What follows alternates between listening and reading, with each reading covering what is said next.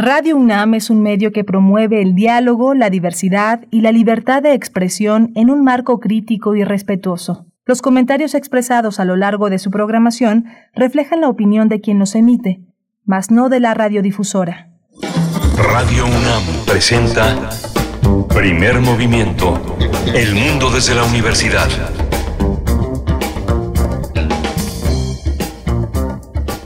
Hola, buenos días. Son las 7.04 de la mañana en esta Ciudad de México. Estamos conectados ya desde temprano con la Radio Universidad de Chihuahua en tres ciudades que tienen una programación distinta al resto del día, que es Ciudad Cuauhtémoc, Ciudad Juárez y la Ciudad de Chihuahua, unificadas en Radio UNAM en el primer movimiento de 6 a 7, de 7 a 8 eh, de la mañana. Está Socorro Montes hoy en la cabina, está en este, en este día conduciendo el timón de los controles técnicos, está Frida Saldívar en la producción ejecutiva, Violeta Berber en la asistencia de producción y en la conducción mm, Berenice Camacho. Querida Berenice, buenos días. Miguel Ángel Quemain, muy buenos días, con el gusto de estar aquí contigo en los micrófonos y también con la audiencia que se suma en el 96.1 de la frecuencia modulada en esta transmisión en vivo y también en el 860 de AM y en www.radio.unam.mx. Iniciamos nuestra emisión de martes 22 de febrero, pues ya la última semana completa de febrero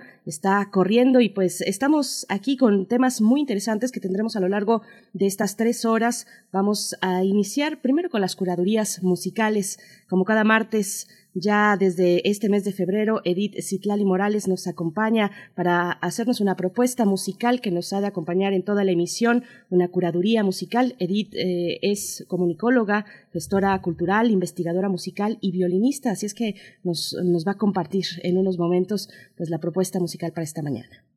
Sí, vamos a tener también la presentación de un libro verdaderamente extraordinario, un resultado de muchísimo trabajo, de una, de una articulación, de un diálogo en la comunidad científica de conocedores. Es un libro que se llama Las Fronteras de México. Eh, vamos a tener seguridad nacional, gobernanza y desarrollo. Vamos a tratar este tema con uno de sus autores, el doctor José María Ramos. Él es doctor en Ciencias Políticas y Sociología, profesor investigador del Departamento de Estudios de Administración Pública en el Colegio de la Frontera Norte, miembro del colectivo CACEDE, y va a estar también para comentar este texto la doctora Guadalupe Correa Cabrera.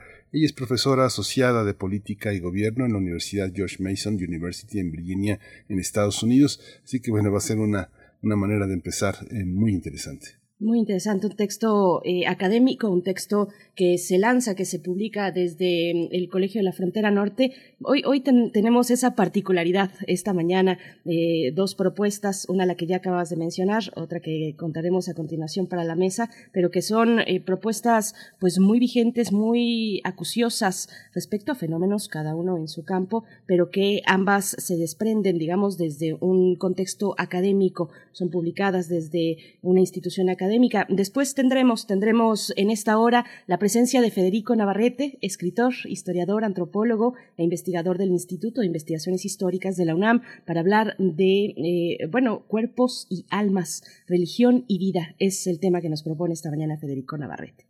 Vamos a tener también en, la presencia del doctor eh, Lorenzo Meyer. Él es profesor investigador universitario cuyo interés es centrado en la historia política mexicana del siglo XX a la actualidad y cada 15 días está con nosotros. Hoy toca, hoy toca y el tema es eh, Ucrania. La guerra no ha terminado. Tendremos en nuestra nota nacional, en esa segunda hora, un acercamiento desde el periodismo a Colima y la situación de violencia e inseguridad a razón del pues, enfrentamiento entre cárteles en el estado de Colima. Vamos a estar con Elizabeth Ibal, reportera de El Occidental.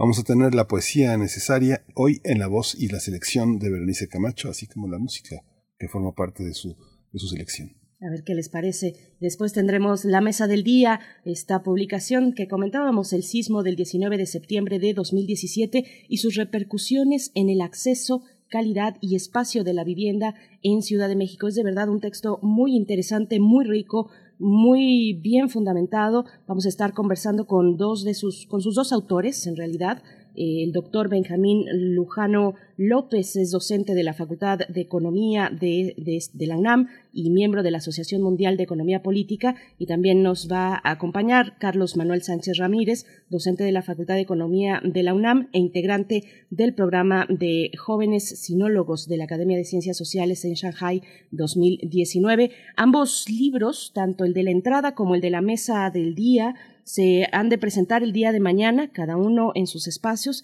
así es que eh, pues tenemos esta posibilidad de acercarnos un día antes de que sea la presentación, Miguel Ángel, pues va a estar muy interesante. Sí, muy interesante. Pues vamos a arrancar ya con nuestra información relacionada con COVID-19 en el mundo, en la universidad y en México.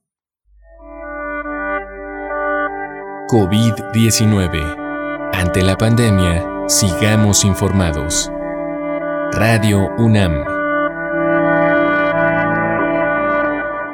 La Secretaría de Salud informó que en las últimas 24 horas se registraron 98 nuevos decesos, por lo que el número de fallecimientos por la enfermedad de COVID-19 aumentó en México a 315.786.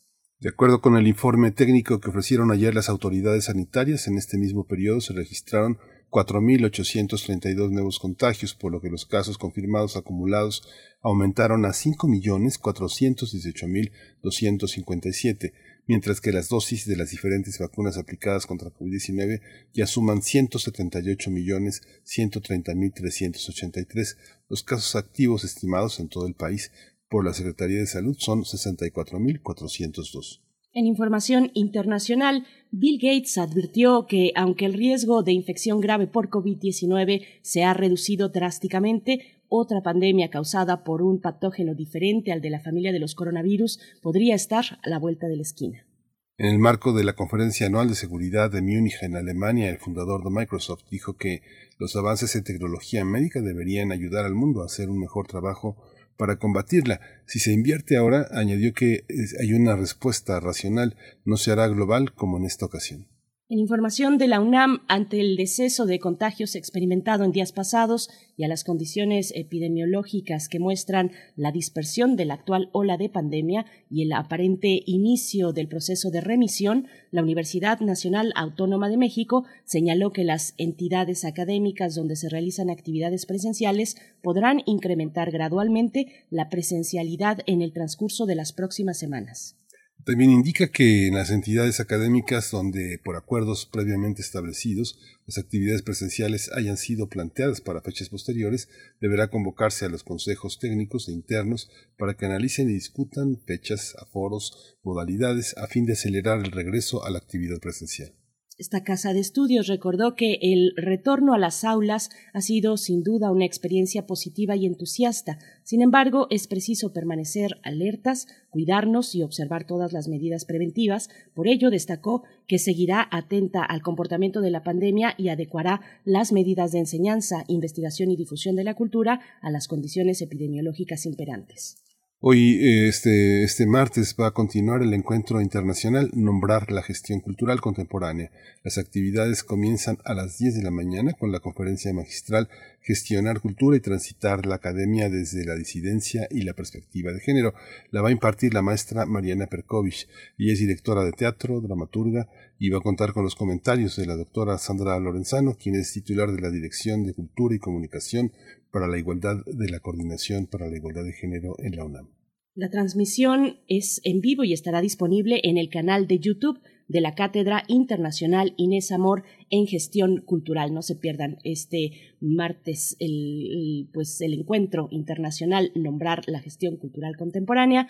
Nosotros vamos a ir con música y antes también a invitarles, invitarles a que se acerquen a redes sociales y nos escriban, nos demos los buenos días y nos vayan comentando a lo largo de esta mañana de martes. Vamos a ir con las curadurías musicales, la presencia de Edith Citlali Morales. Primer movimiento. Hacemos comunidad con tus postales sonoras. Envíalas a primermovimientounam.gmail.com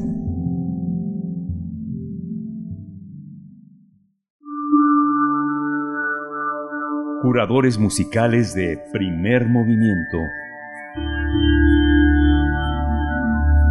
Querida Edith Citlali Morales, muy buenos días. Bienvenida a Primer Movimiento en este martes con tus curadurías musicales. Decir que Edith Citlali Morales es violinista, comunicóloga, gestora cultural e investigadora musical y pues desde este mes de febrero nos acompaña los martes con la música. Edith, ¿cómo estás?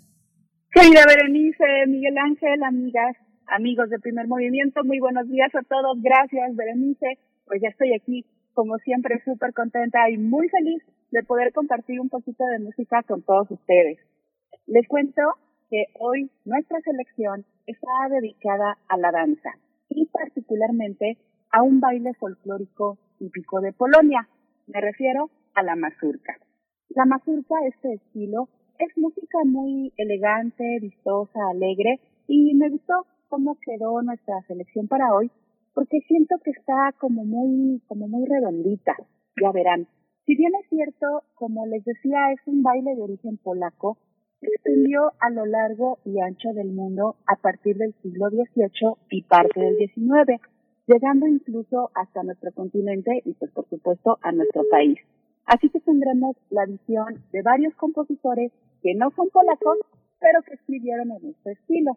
Por ejemplo, tendremos a Manuel M. Ponce, considerado el padre del nacionalismo musical mexicano, quien escribió 25 mazurcas para piano. Hoy vamos a escuchar la número 4. Y así también, por ejemplo, de Ernesto Lecona, compositor de origen cubano, tendremos la mazurca Glissando.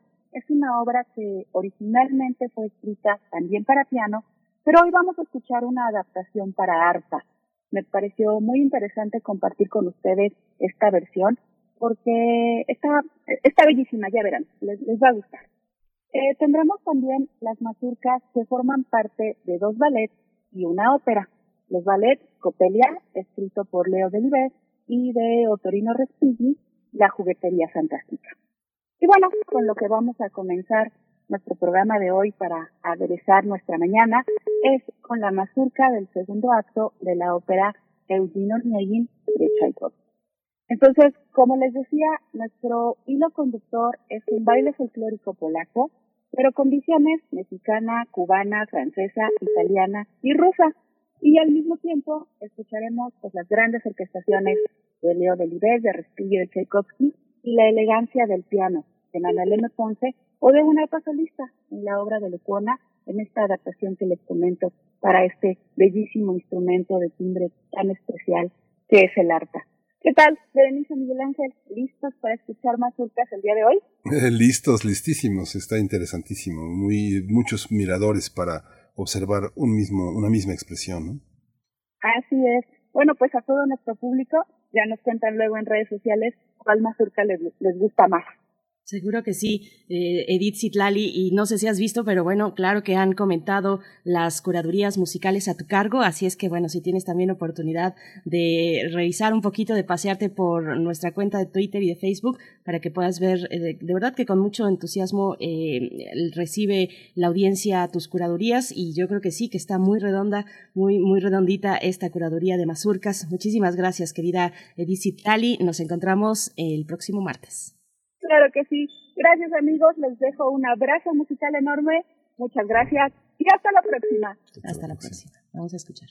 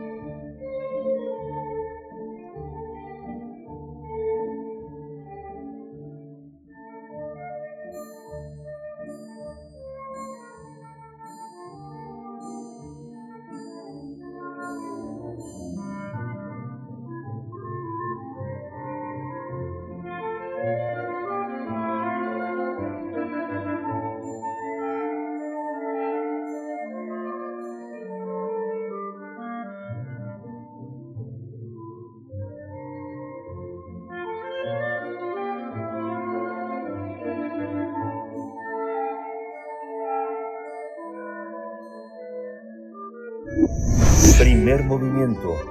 Hacemos comunidad en la sana distancia. Nota del día.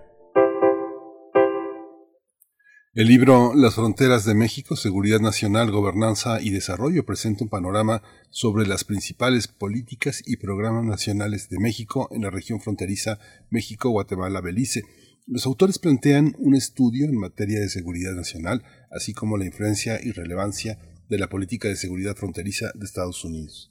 Este texto fue publicado por Editorial Porrúa y Universidad Anáhuac México y cuenta con la coordinación de los especialistas José María Ramos, Carlos Barrachina, Jimmy Ramos y Aurora Hernández. Aquí se analizan los antecedentes, problemas y retos de la frontera sur desde la perspectiva de la seguridad nacional del Estado mexicano.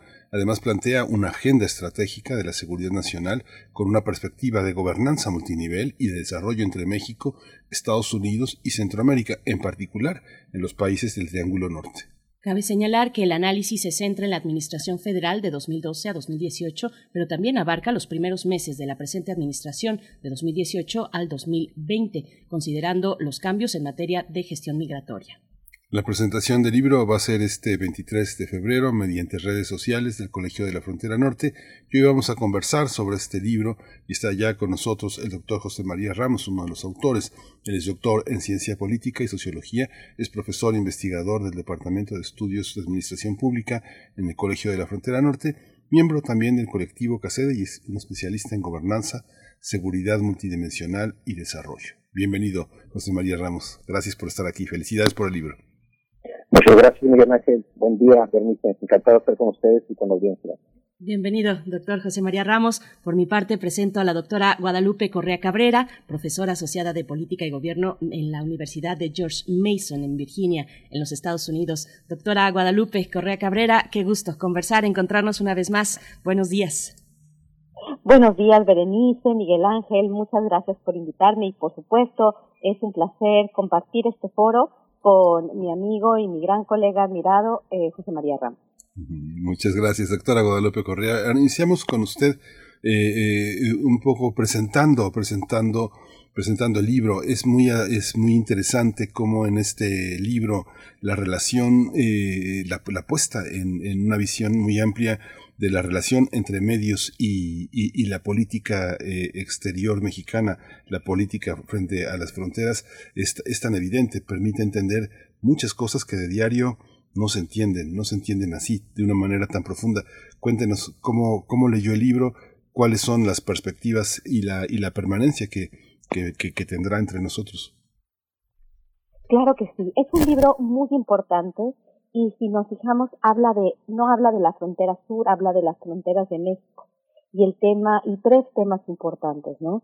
Donde los autores, pues cada uno, eh, pues eh, ponen o introducen su, su, su especialidad. Las fronteras de México, la frontera sur de México es mucho más que simplemente seguridad nacional, es también gobernanza y desarrollo. Yo creo que estos tres elementos para analizar lo que está sucediendo en el sur de México nos dicen mucho eh, que de lo que ha de lo que ha sucedido en los últimos años. Bueno, lo que ha sucedido siempre, pero en los últimos años se ha podido visibilizar mejor esta cuestión. Eh, recordemos cuando llega a la presidencia Andrés Manuel López Obrador en el año 2018, en su periodo de transición, manda una carta al presidente entonces, Donald Trump, y pide un plan Plan Marshall para desarrollar la parte sur de México. Y de alguna forma estaba haciéndole un guiño al presidente Trump para apoyar su política de seguridad fronteriza, de seguridad nacional, para no, para con esta visión de desarrollar la parte sur de México, controlar de alguna manera, regular los flujos eh, regular y promover el desarrollo de, de, México y de Centroamérica en un momento en el cual los flujos eran tan importantes, un poco después de que llegaron, eh, bueno, en realidad eh, empezaban a llegar las caravanas migrantes. La caravana migrante de, de finales de ese año, cuando sucedía lo del periodo de transición, fue una cuestión que cimbró a los países, al hemisferio, y de alguna forma justificó, de acuerdo a Donald Trump, aplicar medidas eh, pues, pues muy muy importantes en cuestión de restricción migratoria. Pero en realidad la visión de este libro promueve una, una forma de manejar las fronteras donde se considera la seguridad nacional, pero se promueve el desarrollo y se mejore la gobernanza, se, se promueva la transparencia, se combata la corrupción y la impunidad para lograr este desarrollo y en realidad pues limitar estos flujos que, que, que, que se van a enfrentar con por ejemplo las Fuerzas Armadas de los Estados Unidos, ¿no? Eh, en realidad, lo que este libro está tratando de dar a conocer es que va más allá de la seguridad nacional, el manejo de fronteras.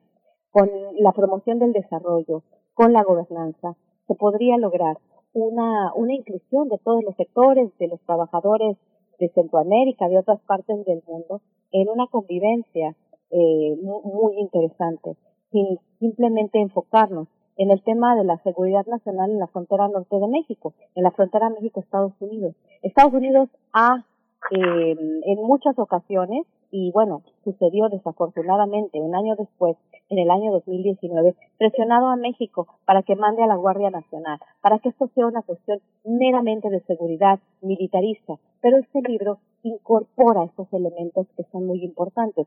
Uno de los elementos es la gobernanza, y el doctor José María Ramos la ha estudiado enfocándose en las dos fronteras de México. Ha sido un experto en la frontera, en la frontera México-Estados Unidos con este tema tan importante que promueve el desarrollo. Es una visión global, es una visión que, que va más allá del militarismo y que es muy importante, es muy importante en el análisis de fronteras.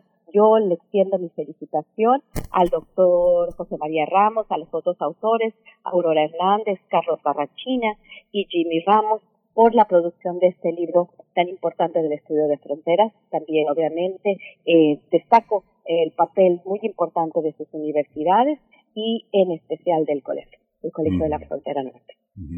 Dice doctora Guadalupe Correa Cabrera, va más allá de la seguridad nacional y justamente va hacia una cultura de paz a favor de los derechos humanos y un discurso de valores donde el derecho a migrar y la cooperación internacional son fundamentales, pero también hay un diagnóstico de cómo las fronteras son móviles y que las decisiones eh, a veces pueden contrariar el propio Plan Nacional de Desarrollo y moverse hacia cuestiones pragmáticas como lo anuncia desde la introducción, doctor, este, el doctor, es una, es, es una manera también de entender la movilidad de la política, de cómo nos colocamos frente, por una parte, a la agenda electoral de Donald Trump y por otra parte, desgraciadamente, frente al COVID y al tráfico de drogas.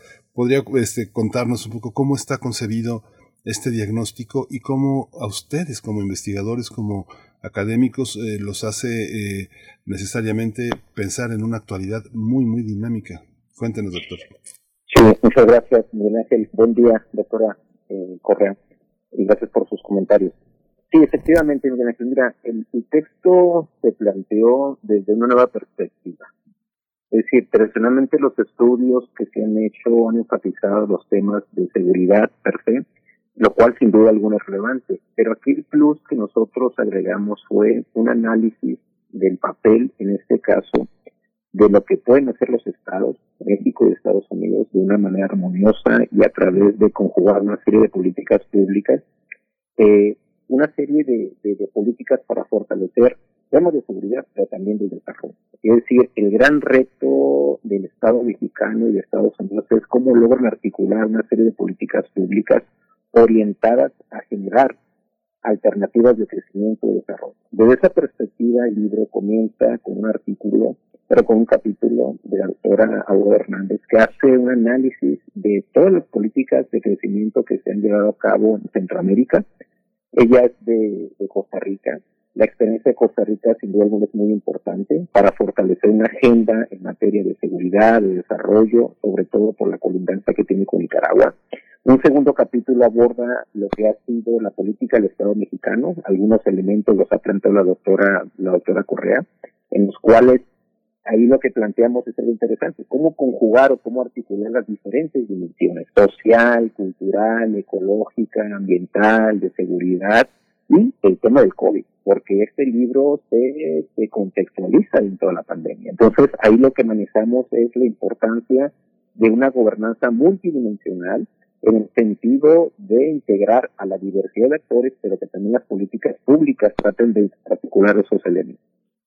El tercer capítulo aborda un tema que me parece central, es decir, cómo la política de seguridad de Estados Unidos, que aborda una parte también de la frontera norte, pero también integra la, la, frontera sur, de hecho, eh, hemos, bueno, acaba de mencionar que en mi punto de vista, a pesar de lo que pueda comentar la doctora Correa, uno de los principales proyectos de política en materia de seguridad y de desarrollo para Centroamérica lo ha planteado la administración del presidente Biden. Ese es un tema muy, pero muy importante. Y ese proyecto se articula, recordarán, con el Plan de Desarrollo Integral para la región del Triángulo Norte, planteada por la administración del presidente López Obrador, con el apoyo de CEPAL, que también es una, una interesante propuesta. Ambas propuestas nosotros las analizamos en ese texto, al igual que la cooperación militar entre México y Estados Unidos para la región. Y finalmente el libro abona hacia llegar a soluciones, porque ese es uno de los temas que nos está exigiendo la sociedad. Decir, a ver, ustedes académicos, ¿qué están proponiendo? Yo creo que es muy importante que de la academia propongamos alternativas, propongamos soluciones y analicemos la viabilidad. Y esto es muy importante porque el libro abona a una discusión de este análisis que estamos comentando, de sus diferentes dimensiones, pero también abona a un análisis de la gestión de la gobernanza entendida en dos dimensiones, los cambios y papeles que tienen que hacer o que están haciendo los estados, pero también cómo se conjugan o se articulan con una serie de acuerdos con los distintos actores, gubernamentales, sociedad civil, etcétera, etcétera. Entonces, al final se presenta un análisis de un plan estratégico que retoma todas las experiencias que se han llevado a cabo en los últimos 20 años para la región de frontera sur, que ahí hay avances, pero también hay un gran reto. ¿Cómo los hacemos viables? Que ese es uno de los grandes retos y esas son las críticas que ha hecho el presidente López Obrador de Estados Unidos. A ver cuándo va a llegar el dinero procedente de Estados Unidos. Yo creo que ese es uno de los grandes retos que tiene el plan de desarrollo planteado por Estados Unidos, que ha habido ciertos avances, pero que, bueno, pues sin duda alguna, pues los países del Triángulo Norte, con toda esta problemática que tienen, el éxodo hacia México y después hacia Centroamérica y la contención de Estados Unidos, nos llevan a la necesidad de avanzar en, en esto que estamos planteando, en alternativas reales para atender las causas en un contexto en donde ahorita Estados Unidos, como sabemos, está en una situación particularmente interesante eh, desde el punto de vista de, de la pandemia de, y sobre todo los, los que, que esperemos no se desencadenen en el caso de, de Rusia. Un texto que tiene además, pues eso, la, la bondad de mm, acercarnos a las fortalezas, aún es eh, en el último capítulo el análisis FODA de fortalezas, oportunidades, debilidades y amenazas. Y, y voy con usted, doctora Guadalupe Correa Cabrera, en algún punto, bueno, se hace énfasis eh, se señalan estas contradicciones, como la que mencionaba mi compañero Miguel Ángel Quemain, la noción de derecho, del derecho a migrar, que está incluido en el Plan Nacional de Desarrollo y que contrasta con las acciones de contención que finalmente hemos visto en la frontera sur, hasta el punto pues de enfrentamientos muy, muy lamentables entre Guardia Nacional, eh, personas migrantes. ¿Cómo se explican esas, esas contradicciones, ese ánimo que se tuvo en un primer momento por parte de este gobierno, que se traduce pues en una cosa muy distinta? Qué eh, participación, qué influencia tiene ahí pues la presión que ejerce los Estados Unidos sobre nuestro país. Por supuesto, es un tema es un tema bastante importante porque además México eh, en el en el en el plano geopolítico no tiene en realidad estamos en una en una especie de prisión de alguna forma porque eh, nuestro el manejo de nuestra frontera no es necesariamente nuestro. Este último capítulo de fortalezas, oportunidades, debilidades y amenazas de la seguridad nacional con una perspectiva de, de gobernanza multinivel del libro es fundamental porque porque Estados Unidos siempre va a ejercer una presión sobre México, principalmente en este en esta época. De los 90 a la primera década de este siglo, Estados Unidos se constituyó y se consolidó como un poder hegemónico pero ese poder hegemónico se está, de alguna forma, mm, mm, si no se está desquebrajando, se está compartiendo con otros poderes. Y en este sentido, eh, las fronteras de México, la frontera sur de México no necesariamente es la frontera manejada por México, es una frontera que es manejada por Estados Unidos por sus intereses y por sus preocupaciones En ese sentido, esta es una gran amenaza, pero es una, es una, digamos, también es una oportunidad para el país para poder decir, bueno, eh, creo que vamos en lo mismo. México entiende que no puede manejar de forma soberana sus fronteras, desafortunadamente. Lo hemos visto, hemos visto lo que pasó en el año 2019, cuando México mande a la Guardia Nacional, cuando después, como ya expresé eh, en, en, mi, en mi participación anterior, cuando México había presentado un plan para manejar, para promover el desarrollo, para contribuir a esta cultura de paz, para reconocer los derechos de migrar, de las personas que venían no solamente de Centroamérica, sino de otras partes de otros continentes. En 2019 se hizo visible la migración transcontinental, que nos mostró personas eh, que venían de forma organizada desde el continente africano, desde el sureste asiático y continúan estos flujos. Estados Unidos eh, considera esto como una cuestión de seguridad nacional y también hay que comprender el, el momento en el que estamos. Pero esta es una oportunidad para México, para obtener recursos, para favorecer esta cultura de paz, para manejar su frontera sur de otra manera, eh, de una forma que Estados Unidos va a tener que también eh, mirar hacia México, va a permitirle tomar otro tipo de decisiones soberanas que son importantes para el país. Estados Unidos no va a poder presionar a México en todos los puntos. No va a poder presionar a México en el punto de la migración, de la, de la política energética, de la política de desarrollo, sino va, va a haber una negociación y esto es muy importante. Hay que tener conciencia y, el libro lo, lo maneja muy bien. O el tema de la gobernanza multinivel. O la gobernanza multinivel no solamente tiene que ver con cuestiones de, eh, de gobernar el desarrollo, sino además de tratar cuestiones de corrupción, impunidad, este, y además considerar la cuestión de seguridad nacional en sentidos que, va, que abarcan más allá de la cuestión hemisférica. Eh, hay que recordar, están llegando a la frontera México-Estados Unidos personas de Eurasia que no sabemos bien si son rusos o son, son este, eh, ciudadanos de las ex repúblicas soviéticas. Estoy hablando de países que ahorita tienen también una problemática fundamental. Estamos, estamos hablando de un, eh, de un conflicto entre dos bloques ahora estamos hablando de Rusia, estamos hablando de Estados Unidos, pero también de Europa. Y la llegada de migrantes, eh, la preocupación que tiene Estados Unidos puede representar este, inclusive eh, una, una oportunidad para México y esa es su fortaleza. La fortaleza de México es su posición geográfica. Este libro es fundamental para entender lo que está sucediendo ahora. Yo de nuevo felicito a los autores por poner y por presentar un libro en una en, una, en un momento histórico tan importante. Para Estados Unidos, México es muy importante, porque no solamente estamos hablando de una línea, de un, este, de una, de una, de un muro, estamos hablando de un territorio que puede ser una contención, una contención para promover la paz y que puede ser una oportunidad para México en un momento donde el riesgo para todo el hemisferio, para Estados Unidos y por lo tanto para México es tan importante. Doctor José María Ramos, pues esta cuestión, la noción eh, tan amplia, tan compleja de una gobernanza multinivel, en algún punto también señalan una gobernanza transfronteriza. ¿Cómo aprender, cómo asirnos a una noción pues eh, de tanta complejidad? Sí, sin duda alguna, en el texto lo manejamos de dos perspectivas. Por una parte, todas esas oportunidades de las cuales estaba eh, conversando la doctora Correa en el sentido de todos esos cambios generados con la administración del presidente Biden. ¿Desde qué perspectiva? Por una parte, una diversidad de políticas en las cuales se conjugan aspectos legales, aspectos culturales, aspectos de derechos humanos, aspectos de derechos civiles, aspectos que tienen que ver con, con un cambio radical en la propia política de Estados Unidos en materia migratoria que ese ha sido uno de los, de los, de mi, punto de vista, uno de los incentivos a partir de los cuales se han incrementado los flujos, sobre todo a raíz, por ejemplo, de este indicador, de que cerca de entre 70 y 80 mil menores no acompañados han sido recibidos en Estados Unidos.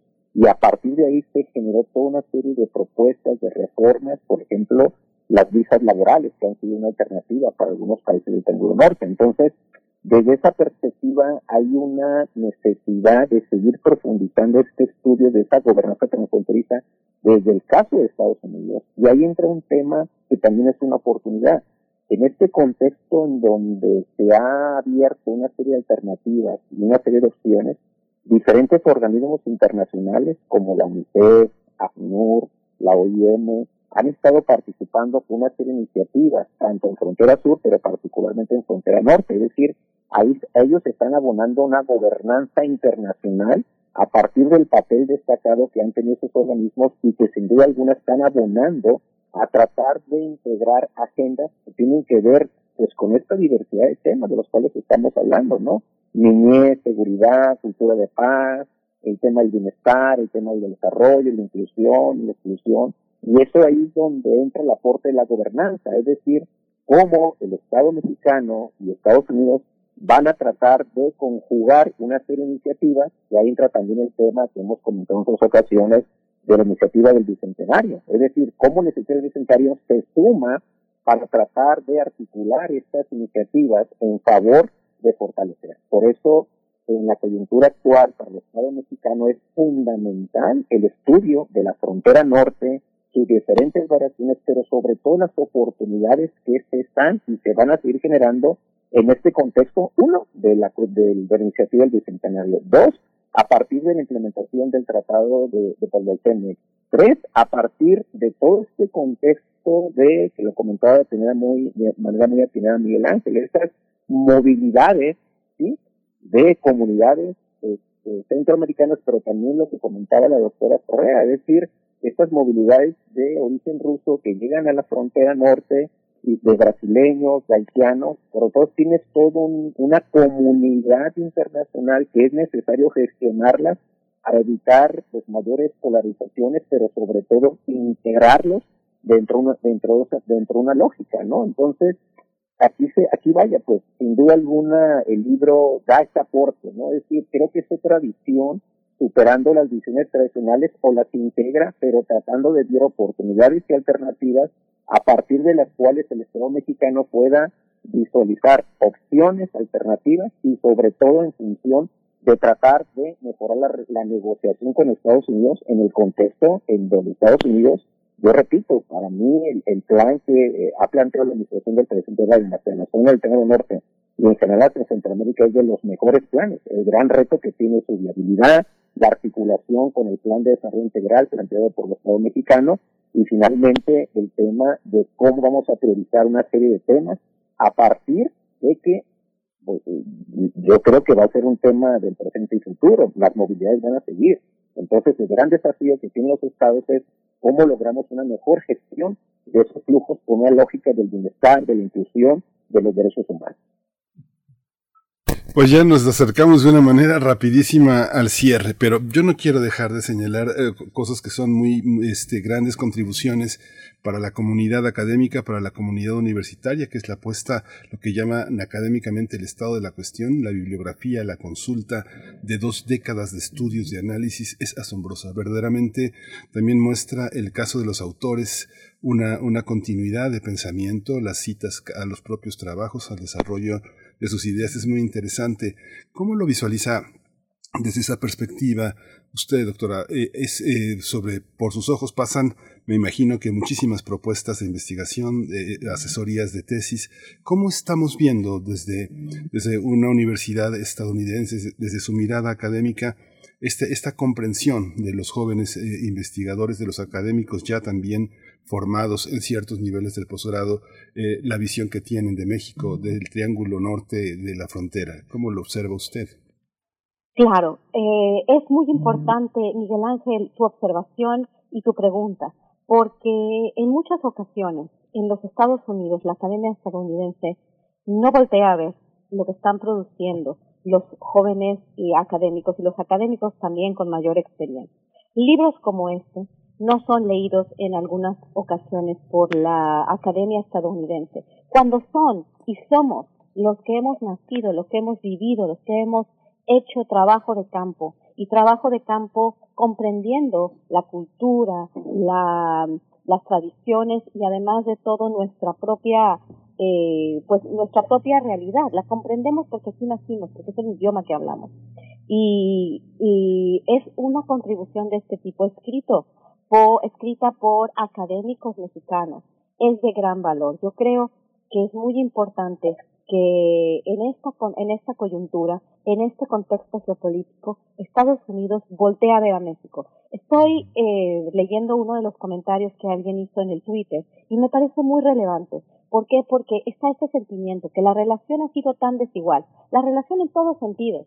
Sabemos perfectamente que los estadounidenses cada vez que pueden quieren quieren eh, quieren eh, dejarnos ver quiénes para ellos somos, ¿no? En el sentido de que siempre viene un diplomático, viene un eh, secretario de Estado a decirnos lo que tenemos que hacer, algún legislador, pienso en el señor Ted Cruz, pienso en la discusión de la reforma al sector eléctrico, pienso en la política migratoria, cómo en realidad esta presión, esta actitud, esta soberbia tiene que terminar. Libros como este, bien documentados, bien referenciados, eh, elaborados por personas que están en el campo, que trabajan en las universidades mexicanas, eh, el, tener este tipo de trabajos de tanta calidad, creo que es una manera de decirles y demostrarles lo que se hace en México. Creo que tienen que entender que México es más que simplemente una, un muro, un muro que ellos pueden hacer y fortificar y presionar y, decirnos lo que tenemos que hacer. No podemos ser un patio trasero y eso lo tenemos que reconocer y ellos tienen que reconocer que existe.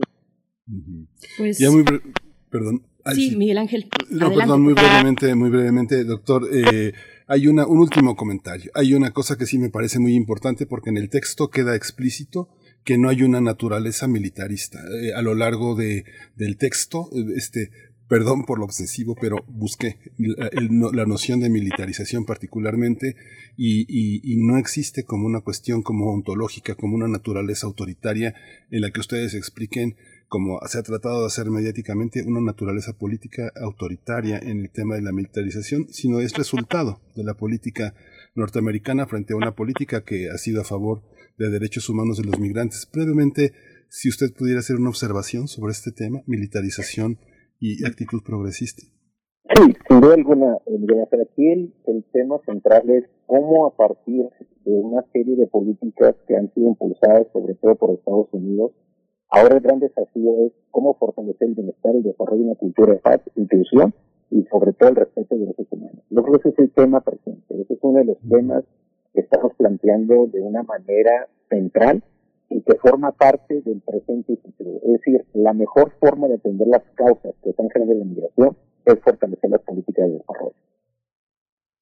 Bien, pues, pues enhorabuena por esta publicación. Es un libro que habla del futuro. También enhorabuena para los autores y para quienes han acompañado este proceso desde sus propios espacios, como la doctora Guadalupe Correa Cabrera, que estará presentando el día de mañana junto con los autores y con José Luis Calderón Arosqueta, eh, consultor. Estarán eh, a la hora del centro, hora de Ciudad de México, 11 de la mañana, en una transmisión por los canales de Facebook Live y YouTube del Colegio de la Frontera Norte, COLEF. Así lo pueden encontrar el día de mañana, 11, 11 de la mañana, hora, del centro. Muchísimas gracias, doctor José María Ramos, profesor investigador del Departamento de Estudios de Administración Pública en el Colegio de la Frontera Norte. Gracias por estar aquí. Muchas gracias, Bernice y Miguel Ángel. doctora Correa. Hasta pronto. Hasta pronto. Hasta pronto, doctora Guadalupe Correa Cabrera, profesora asociada de Política y Gobierno en la Universidad de George Mason en Virginia, en los Estados Unidos. Nos encontramos próximamente y les vemos el día de mañana. Vamos, bueno, ya nos, vamos a ir sin música, bueno, un libro que no se agota, de verdad que necesitamos muchos espacios más para seguir desentrañando la propuesta. Eh, vamos directamente con Federico Navarrete, vamos para allá. Vamos para allá. Primer movimiento. Hacemos comunidad con tus postales sonoras. Envíalas a primermovimientounam.gmail.com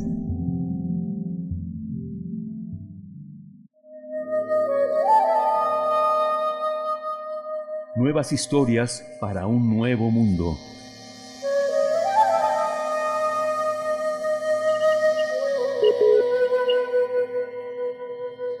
Cuerpos y almas, religión y vida, el tema de esta mañana con Federico Navarrete, quien ya está en la línea del primer movimiento. Él es historiador, escritor, antropólogo e investigador del Instituto de Investigaciones Históricas de la UNAM. ¿Cómo estás, querido Federico? Buenos días.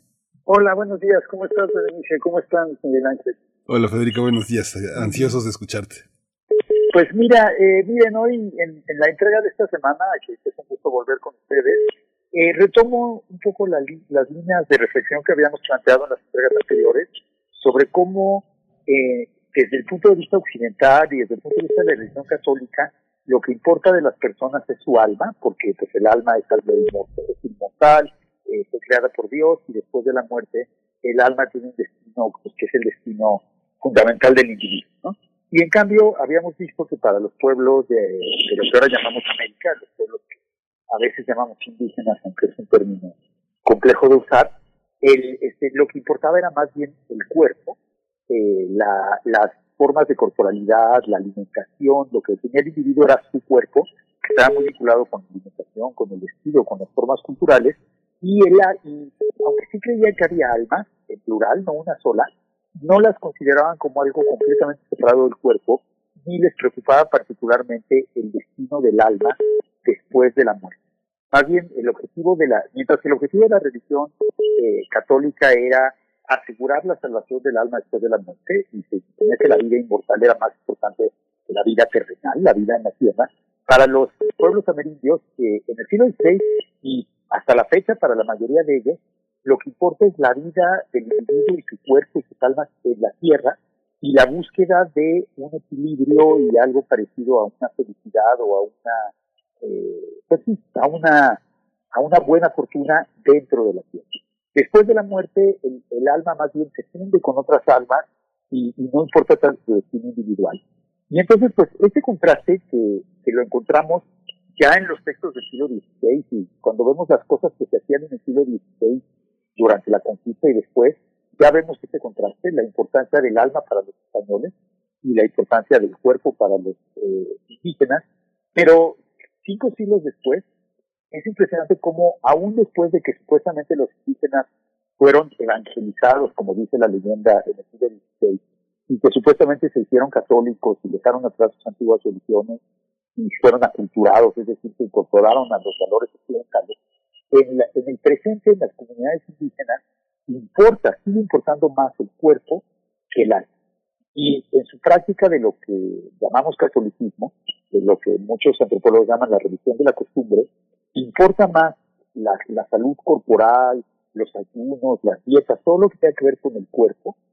E importa, por ejemplo, más el consumo del alcohol, que es parte del ritual, justamente por sus efectos en el cuerpo, que lo que los católicos llamarían la cuestión espiritual que tendría que ver exclusivamente con el alma.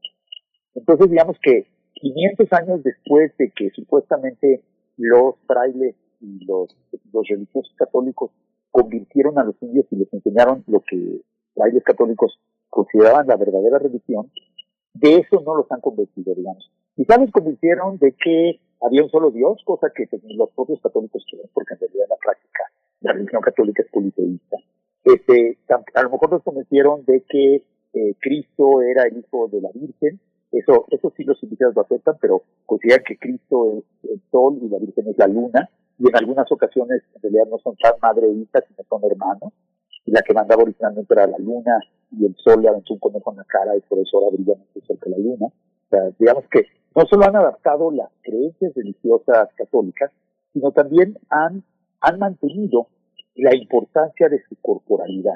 Es decir, para, inclusive para los, este, en, los, en las comunidades actuales, eh, cuando una persona se convierte al protestantismo, es algo que ya habíamos mencionado, si no me equivoco, eh, cuando una persona se convierte al protestantismo, no es tanto porque le interese su alma, el destino de su alma después de la muerte, que es desde luego lo que piensan los misioneros protestantes, y los misioneros protestantes exhiben videos donde se vea las almas penando en el infierno, siendo quemadas por los diablos y todo eso, porque con eso pretenden espantar a los indios y convertirlos al protestantismo, que es una táctica de terrorismo ideológico muy parecida a la que hacían los frailes en el siglo XVI, que también pintaron imágenes del infierno para espantar a los indios. Eso del infierno a los, a los, a los pueblos indígenas, no a las personas indígenas, no les importa tanto, sino más bien lo que les importa es resolver problemas de Muchas veces la gente que se convierte en el, en, el siglo XXI al protestantismo, lo hace porque, eh, porque tiene problemas de salud o porque el alcohol, el consumo de alcohol es dañino. Y muchas veces son las mujeres las que fomentan la conversión para que sus maridos dejen de beber, dejen de participar en la religión tradicional y dejen de beber. Y entonces importa más el remediar esas dolencias físicas, los problemas de salud o el consumo excesivo del alcohol, que el salvar el alma en una hipotética vida después de la muerte. Eh, entonces, digamos que la conversión es concebida, es concebida como un cambio corporal, otra vez. O sea, después, cuando se hacen protestantes, las personas ya dejan de beber alcohol, ya dejan de participar en los banquetes colectivos, dejan de, guardar los ayunos y de las prácticas de penitencia que acompañan el ritual tradicional y adoptan otro tipo de prácticas. Comen otro tipo de comida, realizan otro tipo de fiestas. Entonces, lo que hay es un cambio en los cuerpos, más que en la en, el alma, en el espíritu. Entonces, pues, eh, eso otra vez, estamos al mismo dilema que estábamos hace, hace cuatro semanas cuando les planteé eh, el, que, el dilema de qué importa más, ¿no? O sea, desde el punto de vista occidental, desde luego, pues lo que debe importar es el alma, porque consideramos que el alma o el espíritu, o más recientemente la inteligencia es lo que define al ser humano, la racionalidad, la capacidad intelectual, y en cambio para los mesoamericanos importan más los cuerpos, la corporalidad, las formas de ser en la tierra, más que la trascendencia o la vida después de la muerte. Y que ese contraste, como les digo, eh, es un contraste que no, que no solo sucedió en el siglo XVI, sino que existe hasta el presente. Es decir, las formas de corporalidad amerindias no han desaparecido, se han mantenido en muchas comunidades indígenas. Y por otro lado, desde luego, en Occidente la insistencia en el alma, en la salvación individual, en la, en la, en la, en la vida espiritual sigue siendo igual de importante.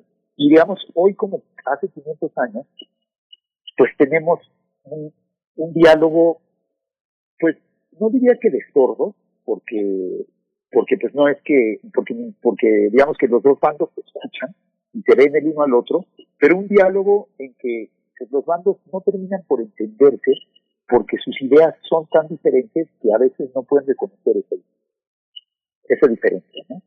Entonces, pues eh, eso me parece que si sucede en la religión que se supone que es el terreno donde se impuso el catolicismo y los indígenas fueron convertidos más rápidamente, hay quien sostiene que fueron todos convertidos todos desde el siglo XVI por una especie de arte de magia, que 200 sacerdotes fueron suficientes para convertir a 10 millones de personas que vivían en Mesoamérica o a 5 millones de personas eh, de una manera casi milagrosa, con la ayuda del Espíritu Santo, desde luego, este, en realidad, pues aún si los bautizaron, aún si los eh, obligaron a ir a misa, aún si los, los, les, los, los, les enseñaron a practicar el bautismo, bueno, a, bautizarse, a practicar, eh, a, a, honrar las fiestas católicas, de todas maneras, desde el punto de vista de los indígenas, lo que importaba eran los cuerpos. Y entonces, pues lo que nos resta es tratar de entender qué pasó con los cuerpos indígenas en el siglo XVI que los hizo aceptar la religión católica. Eso es algo de lo que hablaré eh, más adelante, pero ahora, pues ya para, para concluir, quería nada más mencionar un caso que de un bautismo realizado por los españoles, que fue de hecho el primer bautizo que realizaron, el primer bautismo que realizaron en tierra de lo que hoy es México, que fue el bautismo de las de la de y de las otras docena o dos docenas de mujeres cautivas que les fueron este, regaladas como esclavas a los españoles eh, en Centla en marzo de 1519 y que pues los españoles las bautizaron inmediatamente y las tomaron como sus concubinas. Frances Cartunes, una, este, una antropóloga norteamericana, señalaba que eh, realmente el bautizo en esta, o sea, los españoles bautizaron a las mujeres indígenas, supone que ese fue el primer bautizo en la, en el continente americano, o sea, en tierra continental, o al menos en lo que hoy es México, eh, las bautizaron, pero uno, no, no les enseñaron la, la doctrina porque no hablaban su idioma, y dos, no las catequizaron, o sea, no les enseñaron nada, simplemente les echaron agua en la cabeza para bautizarlas, porque el propósito de los españoles era poder utilizarlas. Es decir, para poderlas tener como compañeras sexuales, los españoles las bautizaron porque desde la perspectiva española tener relaciones con una mujer pagana era pecaminoso. Entonces ese primer bautismo, curiosamente, no fue un bautismo que importara el alma de las mujeres indígenas, incluida Malinche, porque no las convirtieron, no les enseñaron nada de la religión, simplemente las bautizaron para poder usar su para poder violarlas, como dice Francis Cartini, la antropóloga norteamericana, ¿no? Entonces el bautismo en este caso es un requisito para la violación, por así llamarlo, y entonces vemos que desde la perspectiva occidental, en realidad el bautizo no solo tiene que ver con el alma. Cuando se trata de mujeres que son criaturas, de mujeres indígenas esclavizadas, que son criaturas consideradas inferiores, el bautizo más que nada tiene que ver con el cuerpo. Y eso pasa también con los esclavos, y tiene que ver con eh, se bautizan los cuerpos para que los españoles puedan disponer sexualmente de ellos. Entonces aquí tenemos un significado de bautismo que va, que está muy lejos de la idealización espiritual que se hace de la conversión religiosa. El bautismo como un instrumento de dominación, de esclavismo y de dominación sexual, que es una forma de bautismo pues, de la que normalmente no se. Pues, Federico, qué, qué, fascinante, qué interesante. Hay una toda una toda una toda una visión en torno a una dualidad que está está íntimamente trenzada hasta nuestros días. Es algo que tenemos que entender y soportar. Bueno, pues eh, ojalá y más adelante continúes con esa reflexión porque bueno, generará muchas otras eh, reflexiones, sobre todo en esta comunidad de radio universitaria. Muchas gracias, Federico. Claro que sí, con mucho gusto. Gracias. Despedimos eh, a la Radio Universidad de Chihuahua. Nos escuchamos mañana de 6 a 7, de 7 a 8 en el horario de la Ciudad de México. Quédese aquí, quédese en primer movimiento.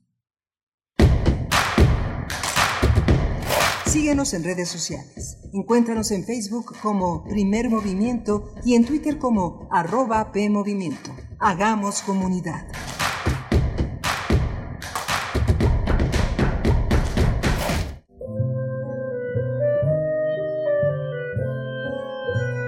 Gabinete de Curiosidades. Estrena nuevo horario. Todos los sábados a las 5.30 de la tarde por el 96.1 de FM o en radio.unam.mx y explora con Frida Rebontulet y sus almas hertzianas las sonoridades extrañas, antiguas o poco conocidas que las sombras del tiempo nos han dejado. Únete a esta expedición que lleva ya seis años al aire. Radio UNAM, experiencia sonora. ¿Sabes que las y los mexicanos que residen en el extranjero podrán participar en el ejercicio de revocación de mandato? Si tienes familiares o amigos que vivan fuera del país, diles que participen. Tienen hasta el 25 de febrero para registrarse. Recuérdales que para que su opinión cuente, deben tener su INE vigente y es muy importante, deben registrarse en la página votoextranjero.mx o en Inetel. La participación únicamente es electrónica para las y los mexicanos que viven en el extranjero. El ejercicio de revocación de mandato va y va muy bien. Este 10 de abril todas las opiniones cuentan. Participa y celebremos nuestra democracia el narco, el cocinero, la buchona, el dealer, la mula. ¡Lotería! No importa qué droga química te metas, todas están hechas con veneno y de todas formas te destruyes. Si necesitas ayuda, llama a la línea de la vida 800-911-2000. Para vivir feliz, no necesitas meterte nada. Vamos a tomar las ondas con la misma energía con que tomamos las calles. Vamos a desmontar los armarios. Vamos a deconstruir el patriarcado. Y sí, lo vamos a tumbar. Violeta y oro. Todas las voces. Violeta y oro. Todos los domingos a las 11 de la mañana por Radio UNAM. Radio UNAM. Experiencia sonora. Encuentra la música de primer movimiento día a día en el Spotify de Radio UNAM y agréganos a tus favoritos.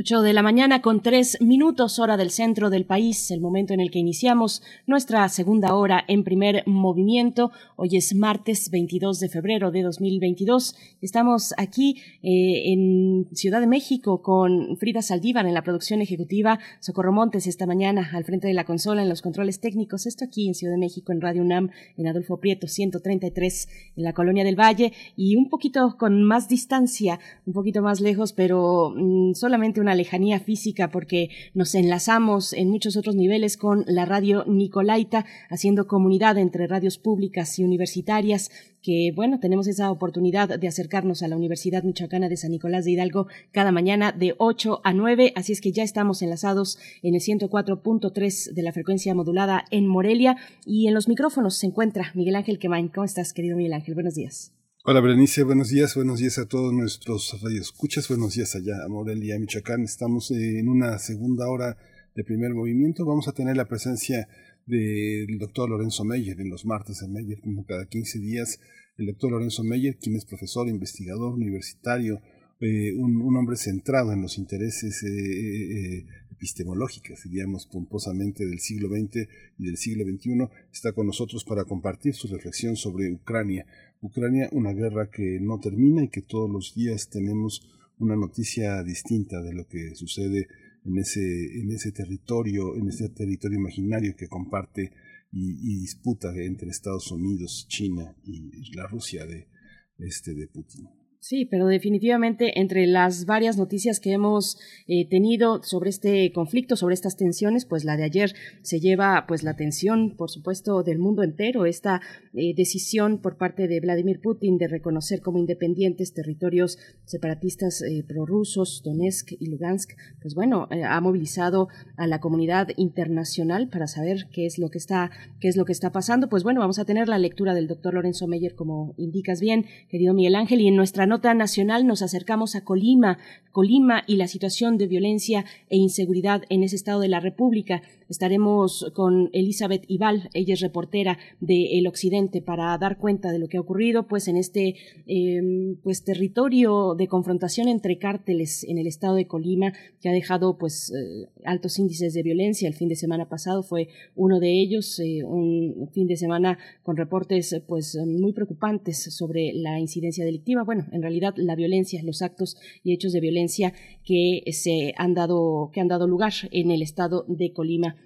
Así es que bueno, para nuestra, para esta hora que inicia, pero tendremos después también todavía muchos, muchas cuestiones hacia la tercera hora, la poesía necesaria, la mesa del día para hablar de esta publicación, el sismo del 19 de septiembre de 2017 y sus repercusiones en el acceso, calidad y espacio de la vivienda en Ciudad de México, una publicación que se lanza desde la Facultad de Economía. Estaremos con sus autores, así es que, bueno, quédense aquí hasta las 10 de la mañana. Nosotros vamos ya con el doctor Lorenzo Meyer que está en la línea. Primer movimiento. Hacemos comunidad con tus postales sonoras. Envíalas a primermovimientounam.gmail.com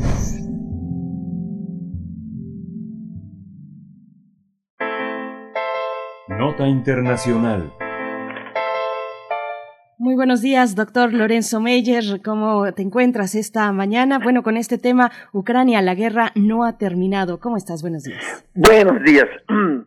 Pues yo le titulé eh, La guerra eh, no ha terminado por el título de una vieja película que me gustó, La guerre finie, la guerra ha terminado.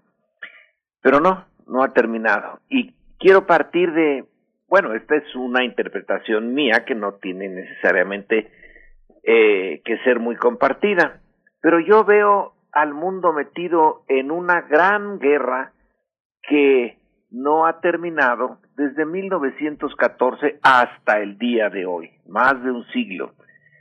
La Primera Guerra Mundial, que supuestamente termina en 1918 y la concluye el Tratado de Versalles, en realidad no terminó bien de, eh, de cerrar completamente ese ciclo, porque al culpar a Alemania exclusivamente de la guerra y exigirle una eh, compensación tremenda por algo que todos tuvieron la culpa, los ingleses, los franceses, los rusos, eh, fue realmente un conflicto muy eh, de grandes potencias, pero se le echó la culpa a Alemania. Bueno, luego Alemania, eh, el espíritu de revanchismo surgió de inmediato, Hitler lo aprovecha, entramos a la Segunda Guerra Mundial, que debiera haber terminado pues en 1945 con la derrota del eje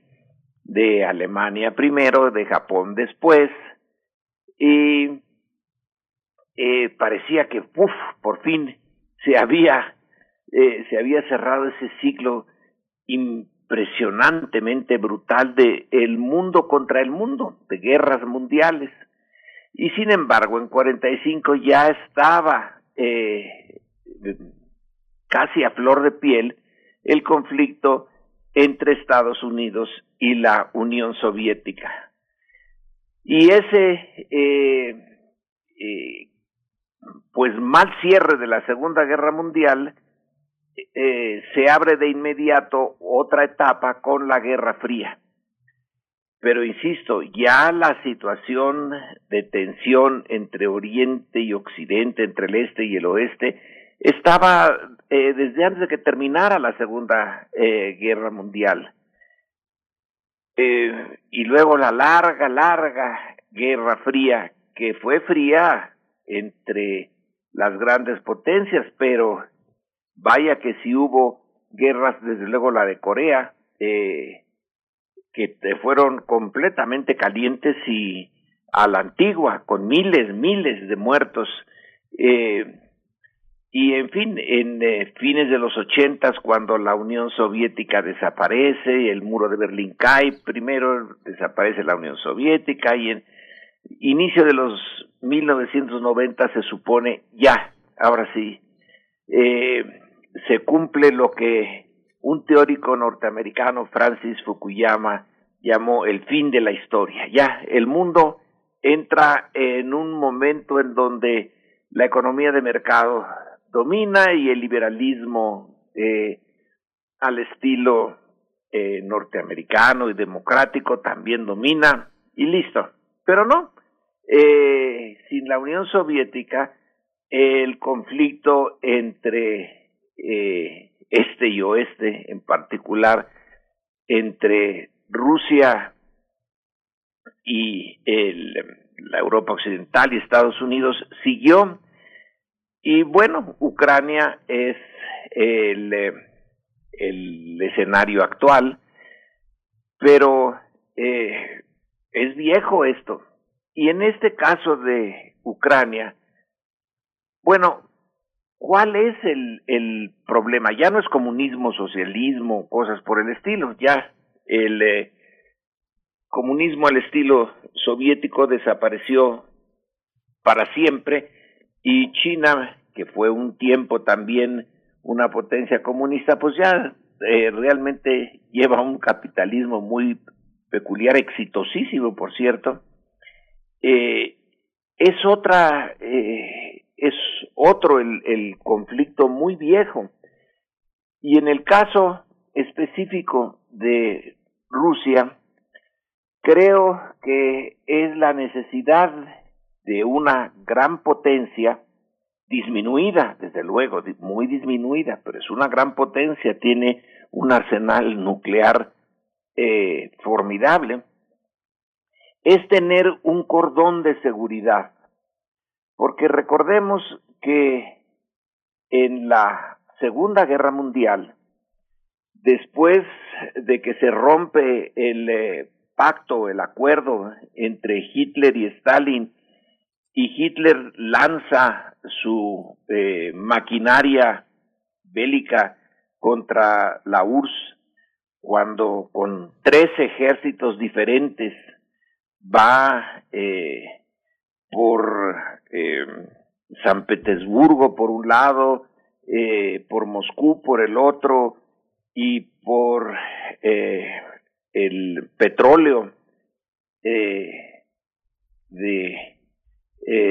los que está ahí en, detrás de los Urales, entró como Pedro por su casa a, a la URSS.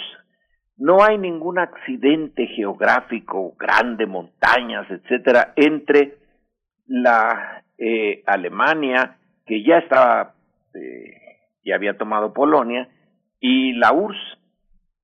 Entonces, eh, la catástrofe militar para los eh, soviéticos fue impresionante, casi, casi les toman, casi, casi destruyen a la URSS. Se detuvieron los, eh, pudieron detener a los ejércitos alemanes en San Petersburgo, que es Leningrado, en Moscú y en Stalingrado.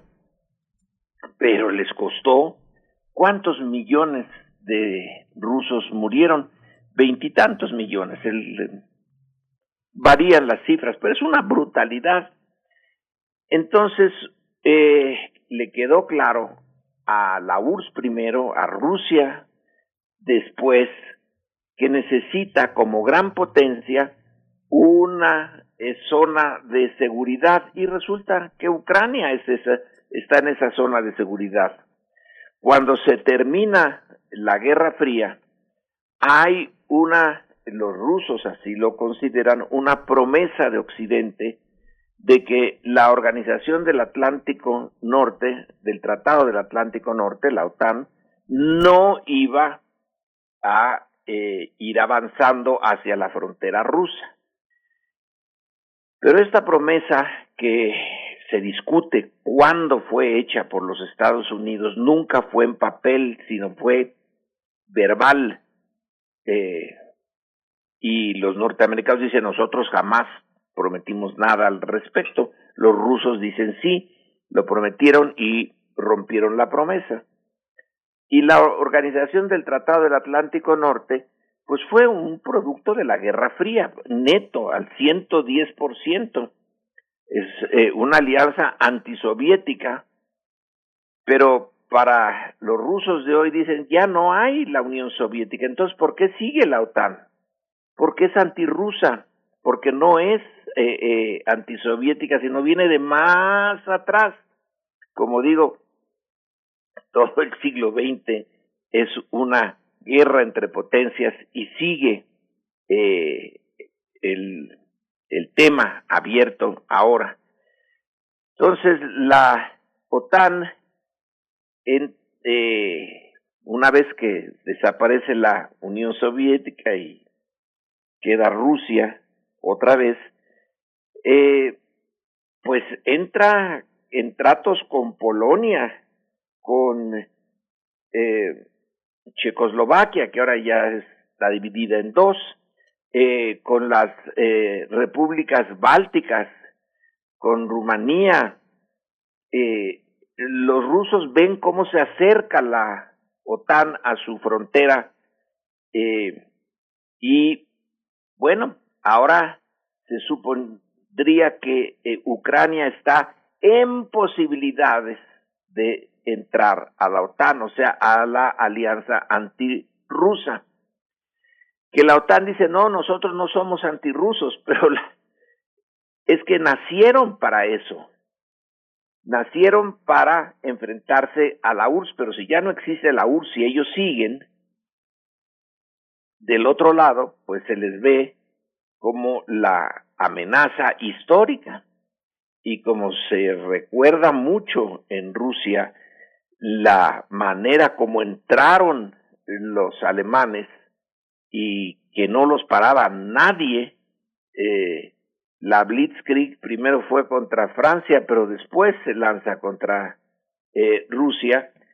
Bueno, pues la gran potencia que considera que en parte Ucrania era, era rusa, pero por razones eh, internas Khrushchev decide hacer la república, nunca pensó que la URSS se fuera a desbaratar, y ahora es una eh, amenaza.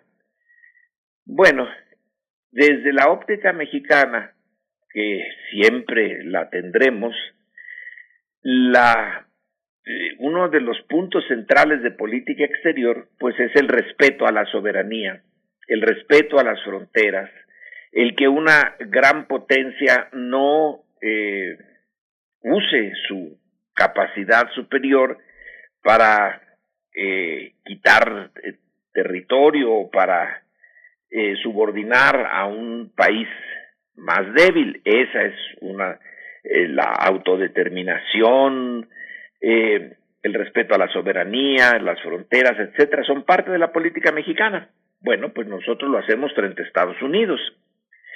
Eh, por lo tanto, la agresión rusa contra Ucrania es, eh, en nuestros términos, completamente reprobable.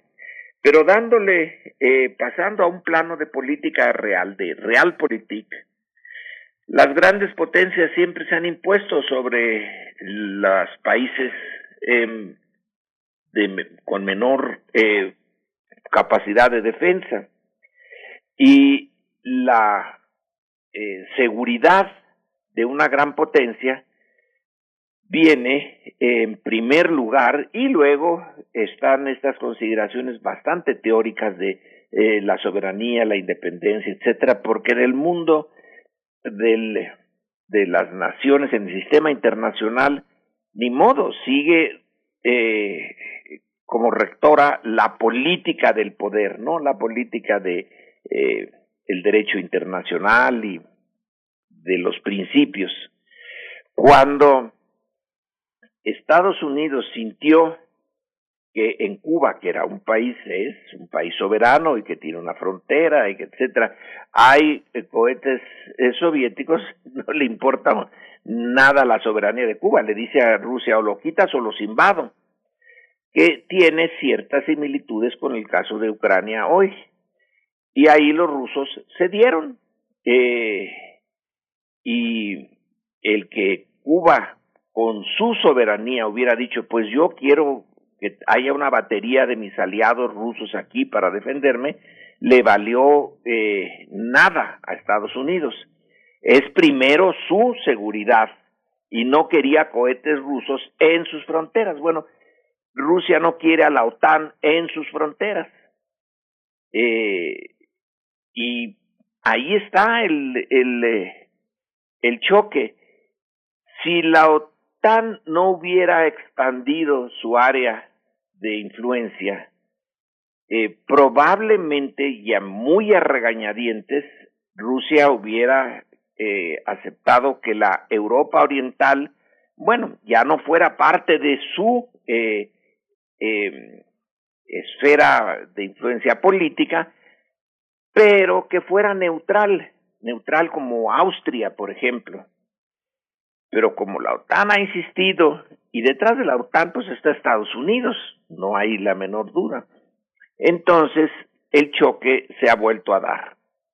Y ahora no sabemos exactamente si se va a, a detener en eh, Rusia, en estas dos eh, provincias de, de Ucrania que eh, ahora las considera repúblicas eh, independientes y les da reconocimiento a Donetsk y Lugansk, o va a seguir hasta Kiev. Bueno, y esta, eh, todo este eh, desafortunado eh, conflicto, pues eh, está lleno de complejidades. En realidad, Ucrania es el origen de Rusia. Eh, los Rus o el Rus está en Ucrania antes que en Moscú. Eh, es una eh, relación muy complicada. Claro, cuando los alemanes entraron a Ucrania hubo una primera aceptación por parte de los ucranianos, de los alemanes. Ahí los alemanes se equivocaron porque como tenían una ideología antieslava, pues también los trataron capatadas a los ucranianos y ya perdieron eh, las simpatías que tenían. Pero los ucranianos tenían simpatías por eh, muy evidentes por los nazis y por la invasión. Todas estas cosas se acumulan. Eh, el pasado siempre está presente, pero ahora está muy presente. Hay veces en que se diluye y se pierde ahí en el horizonte y vuelve. Ahora volvió. Entonces lo que estamos viendo, y así, con esto concluyo, es un conflicto entre un mundo del siglo XXI de Naciones Unidas en donde se deben de respetar las soberanías de países incluso pequeñitos y sin mayor poder por parte de las potencias y la política del poder, que es la política de las grandes potencias. Y cuando se enfrentan la de los principios con la del poder, pues normalmente el poder se impone. Si a la OTAN no hubiera insistido en cercar a Rusia, a lo mejor esta eh, tensión latente hubiera seguido ahí, no se hubiera perdido, pero hubiera seguido como latente. Pero ante la insistencia de seguir eh, eh, acercándose a Rusia, bueno, pues Rusia, aunque sí muy mermada comparado con lo que fue, ahora eh, reaccionó.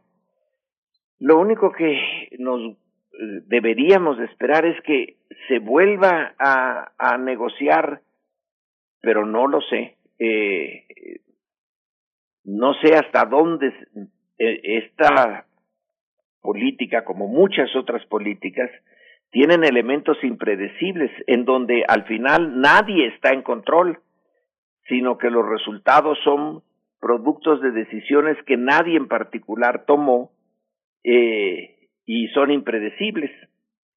De todas maneras hay que insistir en la en la negociación, pero teniendo en cuenta por qué empezó todo. Es un conflicto muy viejo. Y con eso concluyo. Ah, pues Lorenzo, es una, sí, es un pasaje muy interesante entre la convivencia entre el, el pasado y el, y, el, y el presente, un pasado que yo creo que no deja de estar eh, en, la actualidad ideológica de mucho del pueblo, del pueblo ruso, que es un pueblo también muy aislado, ¿no? Hay una parte en la que yo creo que eh, en los grandes territorios eh, de la ex de, la ex Unión Soviética mucha gente sigue, seguramente sigue pensando que el siglo XIX no ha terminado, ¿no? Que todavía debe de andar el espíritu de Lenin por ahí, me imagino, porque es una sociedad campesina muy iletrada, ¿no? El eh, espíritu de Lenin, pero también el espíritu de Napoleón y de claro, Hitler, sí. que los invadieron. Sí, sí, ¿Cuántos millones de rusos, aunque iletrados, murieron? ¿25? Uh -huh. eh, no se necesita ser muy letrado para tener en cuenta esa eh, experiencia uh -huh. y el eh, temor de no tener una frontera natural que, pueda permitirles una primera defensa, sino que son espacios abiertos. Ucrania y la frontera con Rusia es abierta. Eh, quizá eh, hay que eh, tener una, una visión más compleja y yo hasta diría generosa entre las potencias que ganaron de la Guerra Fría y quien la perdió, pero arrinconar a la que la perdió eh, conlleva este peligro de reacciones. Sí. Sí. Pues doctor Lorenzo Meyer, y también el espíritu del siglo XX recorre en nuestra región, porque no dejemos pasar la visita, esta visita oficial de Borisov, el viceprimer ministro de Rusia, eh, para realizar acuerdos de cooperación entre Rusia y países de Latinoamérica como Cuba, Nicaragua, Venezuela, Brasil también por ahí. Eh, pues, pues está ese espíritu más vivo que nunca. Es, es otra vez el de la Guerra Fría. Eh, uh -huh que sí, no, no se, no se ha muerto. Y la relación China eh, que ahora eh, eh, volvieron a, a darse la mano a pesar de que han tenido vaya que se han tenido tensiones incluso cuando los dos eran comunistas pero ahorita vuelven a darse la mano frente a Occidente. Bueno entonces es Occidente y Oriente otra vez enfrentados Uh. Fíjate, Lorenzo, que hace, hace, yo no sé si tú tuviste oportunidad de ver que se dio en la universidad un ciclo de seis, siete conferencias muy interesantes que dio el escritor mexicano Eloy Ross en la Coordinación de Difusión Cultural de la UNAM sobre Dostoyevsky. Es interesante. Ahora, el último número de la revista jalisciense Lubina, que me imagino que conoces bien, está dedicado un artículo muy amplio de César Aristides, otro mexicano, a Dostoyevsky. Es muy interesante cómo sobrevive ese, esa parte de la Rusia profunda, que bueno, yo digo campesinos y letrados, pero finalmente están en toda la gran literatura rusa, de Dostoyevsky a Tolstoy, y que finalmente está anunciado desde Freud hasta Thomas Mann, que ese espíritu ruso de la, de, la, culpa y el dolor de ese gran campo desolado del hielo este, permanecerá entre nosotros como una de las grandes sombras del siglo XX. ¿no? Y los que no son rusos deben de tenerlo en cuenta. Pues pues doctor Lorenzo Meyer, preguntabas, te preguntabas y, y, esta pregunta pues al aire si se va a detener ahí Rusia, pues supongo que dependerá de la respuesta de Occidente. Eh, de, de, habrá que ver cómo pues va reaccionando Estados Unidos, la Unión Europea, eh, qué, qué, medidas echarán a andar eh, eh esta cuestión del paquete de sanciones. Ya Boris, Boris, Johnson se ha lanzado y ha hablado de sanciones a bancos rusos, por ejemplo, pero países como Alemania pues no lo tienen tan, tan fácil. ¿no? Boris Johnson, después de todo, ya Inglaterra sí, es una potencia, pero ya, ya en declive. Eh, la potencia importante, Estados Unidos, ya dijo que no va a responder con violencia, que no quiere una guerra por eh, Ucrania, que va a usar todo su arsenal de sanciones económicas, pero que el choque armado, Oriente-Occidente, Este-Oeste, Rusia contra la OTAN, ese no se va a dar. Yo creo que eh, en e, esa parte podemos estar más o menos confiados. Las sanciones sí son eh, duras porque Rusia no tiene eh, militarmente sí una gran capacidad, pero en otras áreas de su economía no y depende mucho de su relación con Occidente. Pero en fin, supongo que Putin ya lo estuvo pensando desde hace mucho. Hace como 15 años que advirtió eso eh, en una conferencia con eh, sobre la OTAN, diciéndole, bueno, ¿para qué está la OTAN si ya no está la URSS?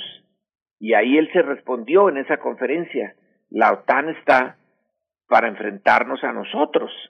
Entonces, eh, él ha hecho eh, por tantos años una consideración sobre qué es la relación eh, profunda entre eh, la Rusia y las potencias de Occidente. Ya he concluido, supongo yo, que no es nada amigable y que él tiene que ver eh, lo que considera la seguridad rusa. Bueno, pues así de nebuloso está el panorama.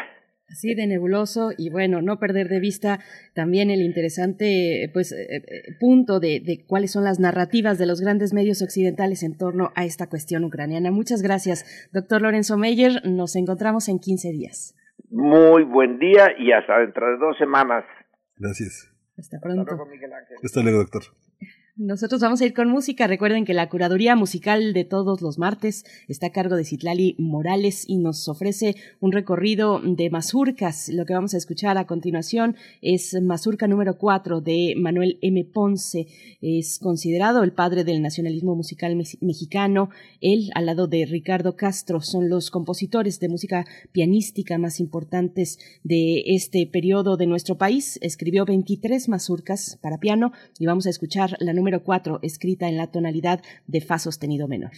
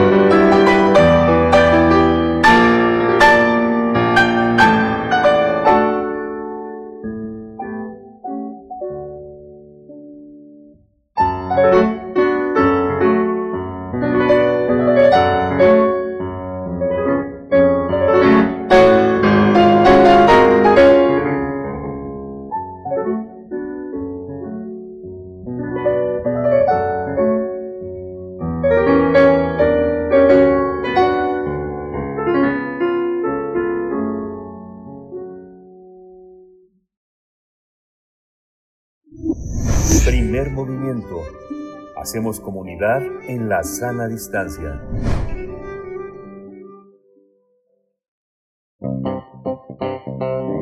Nota Nacional. Ante la ola de violencia que azota al estado de Colima, la Secretaría de Marina implementó operativos para erradicar los enfrentamientos entre grupos delictivos que han provocado la suspensión de clases y el cierre de negocios.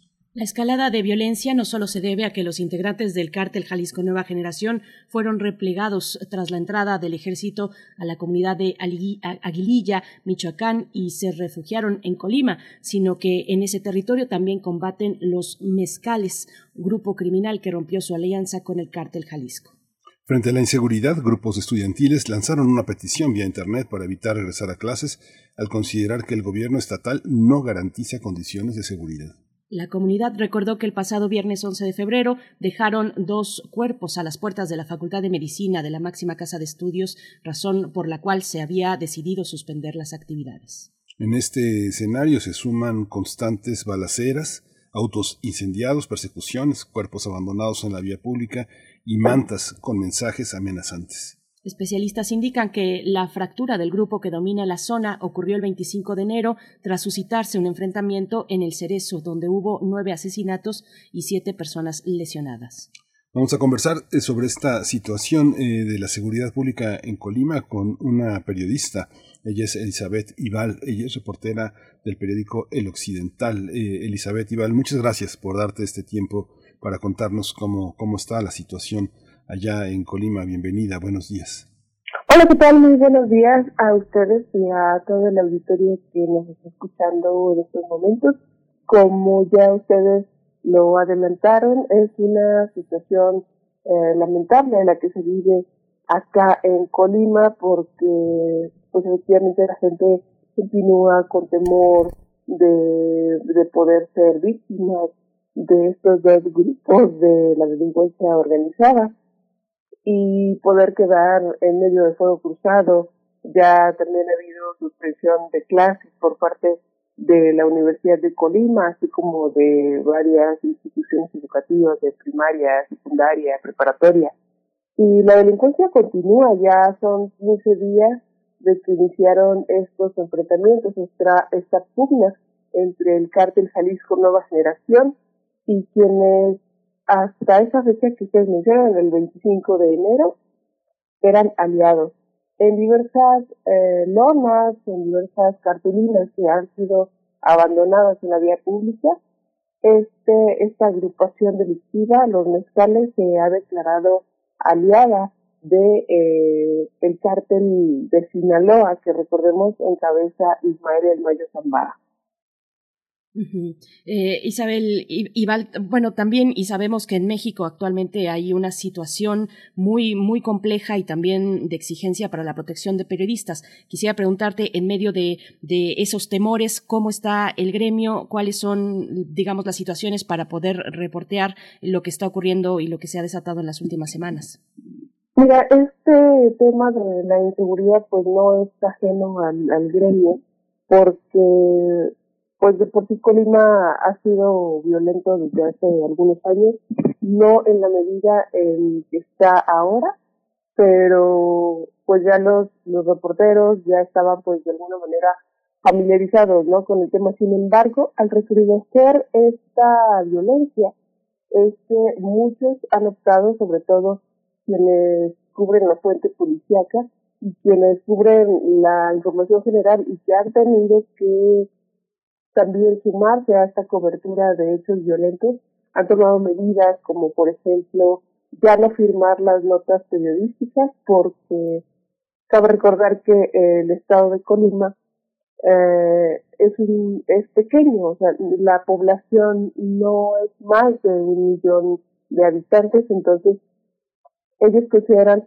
que eh, son un blanco fácil, que son eh, que están expuestos pues alguna amenaza por parte de alguna de estas agrupaciones delictivas y por eso han optado por el anonimato en, la firma de estas notas.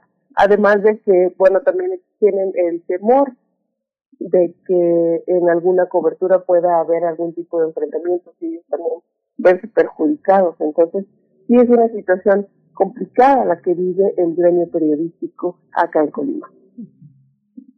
Esta situación también en el caso de, la, de, la, de distintos medios como son el educativo, el medio periodístico y el medio de la propia seguridad, ¿cómo, cómo eh, eh, eh, tienen, cómo se juegan en este, en este momento frente a la política de seguridad estatal? ¿Están diferenciados los sectores que pueden ser este, dañados o, hay una política general en la que pues se contempla a todos en la calle y este pues como suele actuar la policía está diferenciada es diferenciado el ataque sí eh, pasa que, que pues la estrategia pues ha sido muy tibia por parte de la autoridad.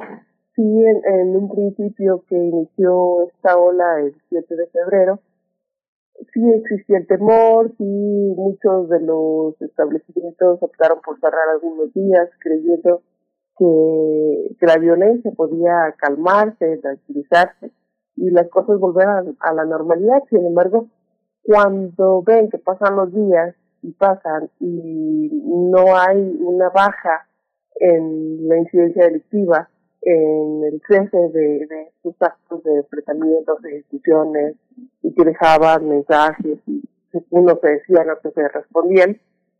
Entonces es que la gente pues opta por regresar a la normalidad, por seguir en la calle, hacer su vida pues como antes.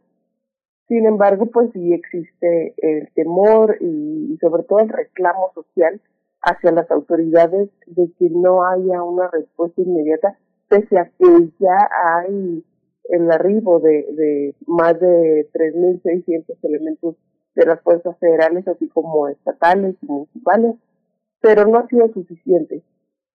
Entonces, pues como te comento, o sea, sí la gente ha tenido que regresar a su vida normal, sin embargo, sí hay, eh, vemos las calles vacías, en situaciones, en eventos como lo fue el 14 de febrero, pues, no había tanta gente en la calle, ni en los, en los restaurantes, en los negocios.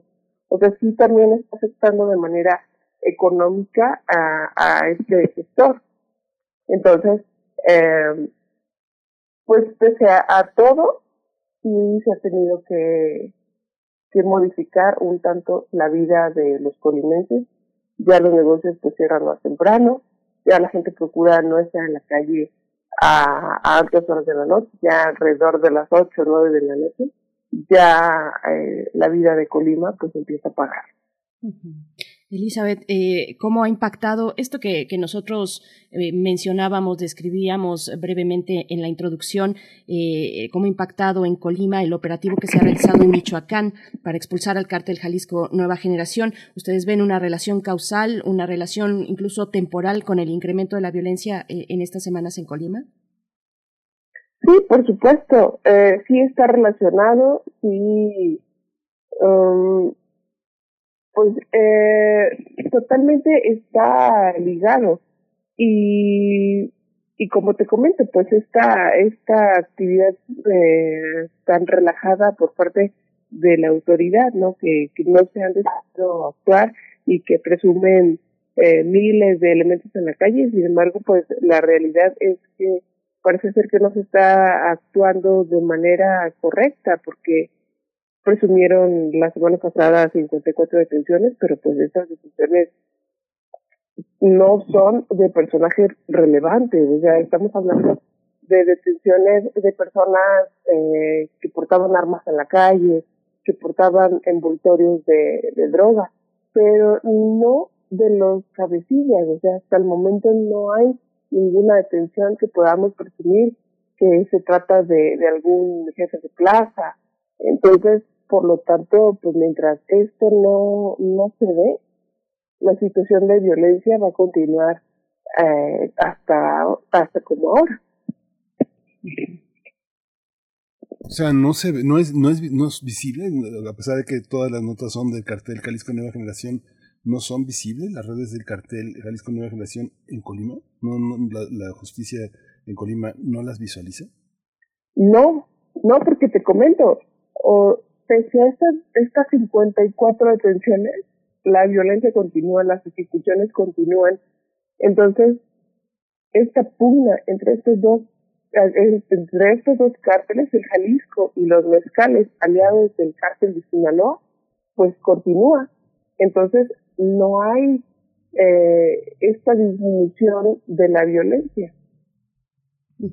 Eh, Elizabeth, bueno, sobre esta organización, los mezcales, eh, ¿cómo ha sido su presencia hasta el momento en el que se consideraba el brazo armado del, del cártel Jalisco Nueva Generación y que ahora pues se da esta ruptura para eh, más bien acercarse al cártel de Sinaloa? ¿Cómo, cómo ha sido? ¿Cómo, ¿Cómo se ha vivido esa presencia y esa ruptura? Cuéntanos un poco tal vez de los detalles previos a estos momentos específicos de violencia que estamos viendo en estos días, Elizabeth, por favor. Fíjate que era pues básicamente una agrupación inexistente, no era notable eh, su presencia en la calle hasta que se da esta ruptura al interior de, del reclusorio estatal y que el secretario de seguridad da unas declaraciones a una televisora en donde hace visible a esta agrupación y dice, pues sí, existen los mezcales, que eran aliados del cártel Jalisco, que se dividen y, y es que se da pues esta ruptura. Aún no sabemos exactamente qué fue lo que derivó esta ruptura. Hay algunos eh, mensajes en donde se señala que, que no quisieron eh, victimar a la gobernadora, pero eh, aún no se da a conocer si, si este, este hecho que se, se planeaba es el detonante por el que se da la ruptura. Pero bueno, eh, a partir de, esta fractura que sufre eh, estas agrupaciones, es que eh, pasan todavía como 15 días y es hasta el 7 de febrero cuando detona la violencia y en donde ya eh, comienza a conocerse poco más, como que el nombre lo, lo adoptaron debido a una popular colonia de Colima y comienzan a surgir también algunos apodos, algunos nombres de parte de esta organización, de quienes la encabezan, y eh, es hasta el momento lo único que se conoce de esta agrupación. Esta, esta, esta visión, digamos que la zona militar que está en Colima es una zona militar importante, y lo mismo la parte de la, de la Marina no, no hay una coordinación, no se pronuncia, no hay ningún pronunciamiento sobre el tema de la ecuación Guardia Nacional, Marina, Secretaría de la Defensa. Eh, no hay una, un pronunciamiento. ¿Cómo, cómo se están eh, eh, insertando en esta tarea de, de, protección de la ciudadanía? ¿Hay alguna expresión pública? Sí, por supuesto. Se, se declaró que, que pues apoyaría las labores de patrullaje, la vigilancia, se reforzó la seguridad, se comentaba con alrededor de casi 2.000 elementos del ejército, de la Marina y de la Guardia Nacional, más otros, eh, después llegó otra comitiva, incluso el secretario de Marina estuvo en Colima, si mal no recuerdo, al segundo día, al, primero o segundo día de que detona esta violencia, el 7 de febrero. Entonces, sí ha habido pronunciamientos, sí han manifestado su apoyo a los colimenses, a la gobernadora. Sin embargo, volvemos a lo mismo, no hay aún detenciones significativas, aún no logran controlar la violencia ni intervenir en, las agrupaciones delictivas y que esto genere eh, una disminución de la violencia. Y es que entiendo, Elizabeth, que en estos mensajes de los que nos has comentado entre cárteles, eh, pues hubo también amenaza a la gobernadora eh, Indira Vizcaíno. Eh, cuéntanos, pues, de, cuáles han sido los, los pronunciamientos. Afortunadamente, pues, hasta el momento, pues, nada de ello se ha consumado, pero cuéntanos de esta parte también. Fíjate que la gobernadora no ha emitido ningún pronunciamiento respecto de, de señalamientos que se hacen entre grupos de, de un intento de homicidio hacia ella. Ella ha tenido ya muy poquitos eventos públicos. Por supuesto, eh, ella como todos los gobernantes, pues sí, siempre eh, custodiada, pero eh, sus apariciones sí han disminuido, ya eh, son pocos los eventos en los que se le ve y usa pues como, como muchos, ¿no? Ah, más las redes sociales que las apariciones públicas a partir de que comienza esta fractura y el recrudecimiento de eh, la violencia. Sí, ha pasado algo en relación a, a la, al corredor que representa Colima de la de, droga hacia el norte. Hay una disputa con ah, otros eh, otros grupos, eh, como decían, bueno, los mezcales, pero es parte de una de una visibilización de ese corredor de droga que la política actual de seguridad nacional ha implementado en el Estado? ¿Se han eh, roto el equilibrio de fuerzas entre de Guerrero a Colima? No, no, eh, pues también recordemos, como dices, Guerrero eh, también es un estado importante para la delincuencia, para el trasiego de drogas, al igual que Colima, por eso es esta disputa entre estos bandos, porque precisamente pues es Manzanillo una de las vías por donde se puede eh, pues hacer este este trasiego. Y por supuesto que eh, solamente ya ha, habido pronunciamiento, ha habido también afectación en el sector eh, económico, porque pues ya también han tenido que, tomar otras medidas, seguridad, para evitar ser blanco de la delincuencia. Pues Elizabeth, nos vamos acercando al cierre y te pregunto también por eh, la cuestión en el cerezo. ¿Se han implementado medidas, medidas de seguridad luego de estos hechos violentos en su interior? ¿Qué, han dicho las autoridades al respecto? Sí, sí se reforzó con mayor cantidad de custodios porque además ahí pasaba una situación que decía el secretario de Seguridad que detectaron que desde el exterior se arrojaban paquetes hacia la población penitenciaria. Entonces, el día que se da esta, estos hechos violentos, que está hablando de nueve personas fallecidas y siete heridos, pues encuentran también armas de fuego, así como armas blancas. Entonces, la justificación a estos hallazgos es que desde el exterior se, se arrojaban paquetes y es así como los internos tuvieron acceso a este tipo de armas. Entonces se reforzó, se contrataron más custodios y aparentemente la situación está controlada al interior de, del reclusorio estatal. Es increíble. Bueno, alguien pasa chiflando por ahí y lanza un paquete a la prisión. Esta parte de las prisiones, ¿cómo, ¿cómo se coordinan con la, con la parte nacional? ¿Hay una, hay una declaración al respecto de, los, eh, de, la parte federal en, el, en la cuestión de reclusorios? No, porque como te comento es un reclusorio estatal, ahí no hay intervención por parte de la autoridad federal. Sí hubo el día, el que se da este enfrentamiento entre estas organizaciones, pero solamente como de manera preventiva, ¿no? O sea, sí hubo presencia de militares, de marinos, pero solamente como para el resguardo del inmueble, más no intervinieron directamente en controlar la situación que se vivía en ese entonces. Pues bueno, Elizabeth, estamos exprimiendo, pero una cuestión más, la Fiscalía General del Estado de Colima, ¿cómo ha reaccionado? Eh, ¿Qué ha informado? Eh, ha anunciado ya eh, que la policía investigadora pues abrió varias carpetas de investigación. cuéntanos esta parte, la reacción, la capacidad de reacción que tiene la Fiscalía General del Estado.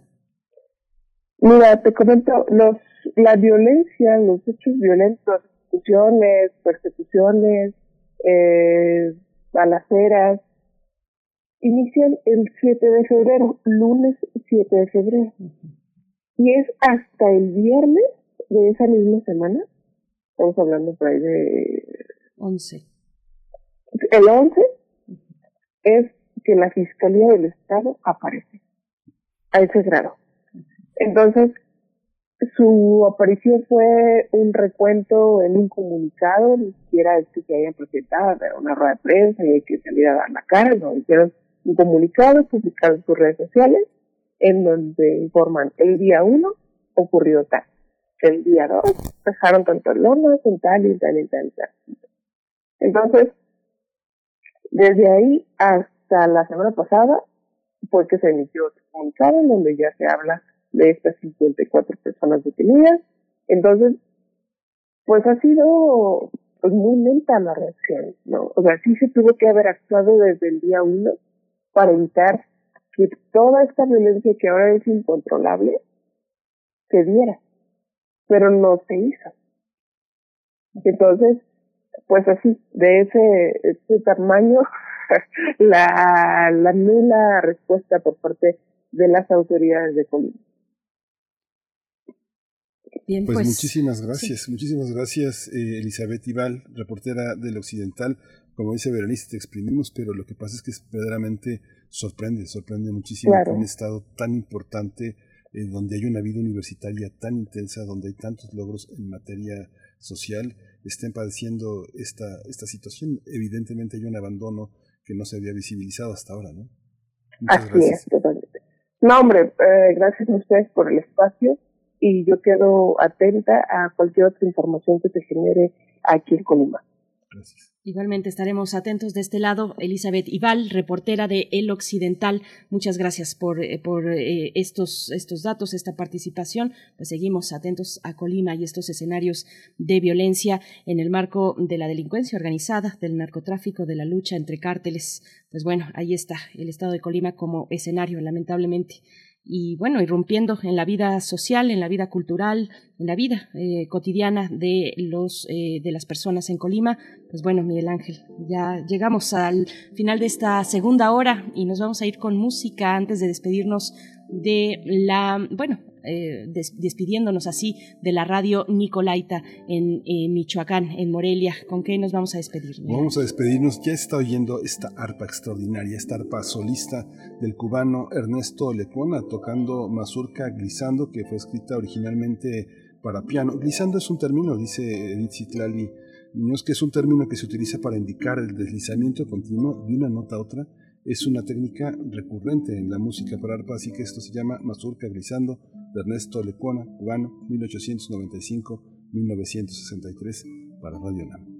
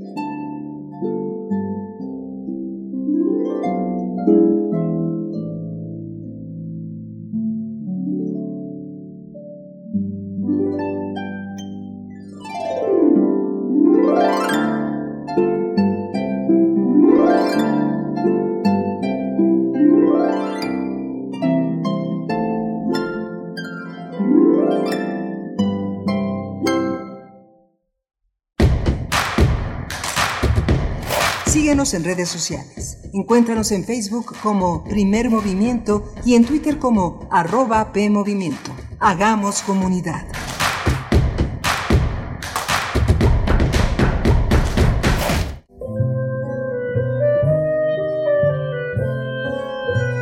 Gabinete de Curiosidades.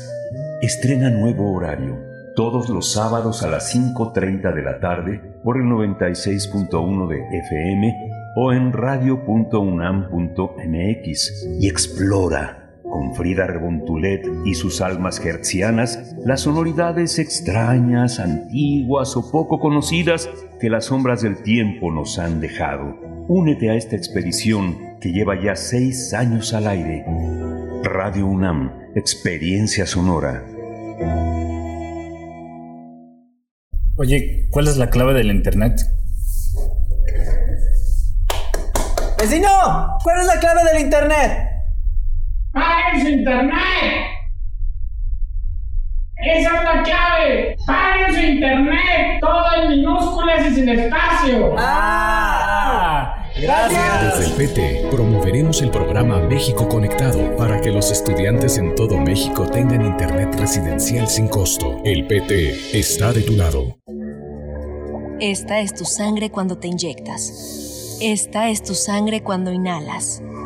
Esta es tu sangre cuando te accidentas bajo los efectos de las drogas. Y esta, tu sangre cuando le haces al dealer. No importa qué droga química te metas, de todas formas te dañas.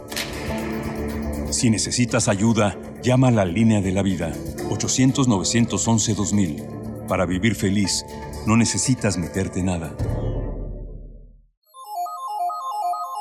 ¿Por qué un vegetariano compraría salsa para carne? Un maníaco está en la mira de la policía. ¿Y tú? ¿Te comerías a alguien para nutrirte de su virtud? Pero este caso es distinto, doctor. Llamó mi atención. ¿Y en qué? Si se puede saber. En la cabaña donde supuestamente se cometió el supuesto crimen, encontraron dos frascos de la salsa que vendo. La Rancho Alegre. Precisamente. No te pierdas Dos tarros de adobo de Lord Dunsany, una selección de la serie y al final nadie despierta. 26 de febrero a las 20 horas. Recuerda, los sábados son de radiodrama aquí en Radio UNAM. Experiencia sonora.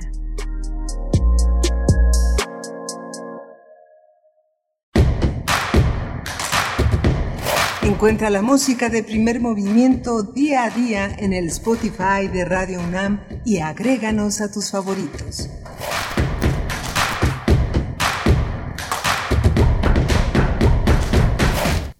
Hola, buenos días. Ya son las nueve con tres minutos en esta mañana del 22 de febrero, martes 22 de febrero. Hoy estás, Corromontes, en, la, en el control, en los timones de esta nave que está en Adolfo Prieto 133 en la colonia del Valle, la sede de Radio UNAM.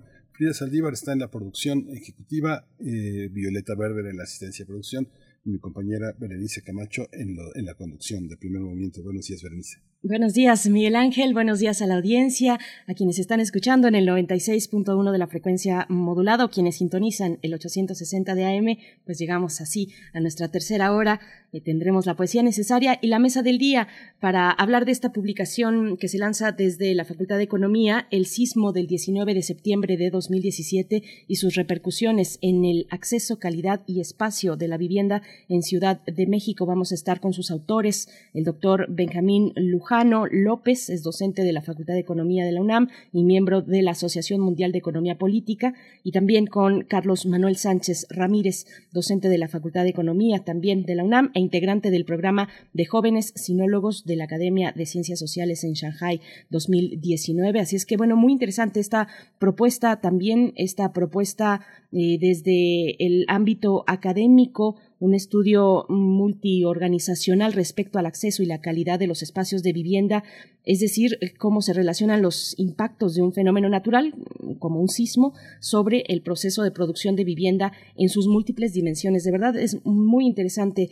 No se pierdan esta, eh, pues este acercamiento, esta mesa que tendremos con sus autores ya el día de mañana el día de mañana será la presentación de este, de este libro, en mañana 23 de febrero a las 13 horas, hora del centro, a través de, eh, una, de, Zoom, de una proyección en Zoom desde la Facultad de Economía. Así es que, bueno, será una presentación pública a través virtual, a través de Zoom. Pues bueno, eh, vamos a tener los detalles más adelante en la mesa, Miguel Ángel. Sí, va a ser muy interesante observar. Fundamentalmente es una revisión de 1985, pero bueno, llega hasta 2017 revisando las condiciones en las que se, se recibió el sismo. Va a ser interesante cuestionar a este, este, a este par de propuestas. Por supuesto. Y bueno, tendremos, tenemos ya también en este momento, fíjense que tenemos regalos del Festival de Cine Japonés en línea. Eh, tenemos cinco kits o cinco paquetes, como lo quieran ver, y mm, muy, muy bonitos, la verdad. Una de estas bolsas este, y una taza también ¿cómo se llaman estas bolsas? Totem, totem, algo por el estilo. Bueno, estas mm, bolsas de, manta eh, que, tienen una impresión del Festival Internacional de Cine en línea, del Festival Internacional Japonés. La dinámica es que en la semana, pues vean ustedes tres películas de la selección disponible en el sitio festivaldeCineJaponés.online diagonal películas. Allí está la selección de películas, tienen que ver eh, al menos tres y nos tienen después que comentar en Facebook de primer movimiento los tres títulos que vieron y algún comentario sobre, sobre estos títulos, sobre estos filmes y ya con, con eso participarán en la rifa que se llevará a cabo el siguiente, el próximo viernes 25 de febrero aquí en primer movimiento y si resultan ganadores pues deben enviarnos captura de los correos electrónicos de confirmación que cada uno recibió al momento de ver esos tres filmes. Eso se genera en automático.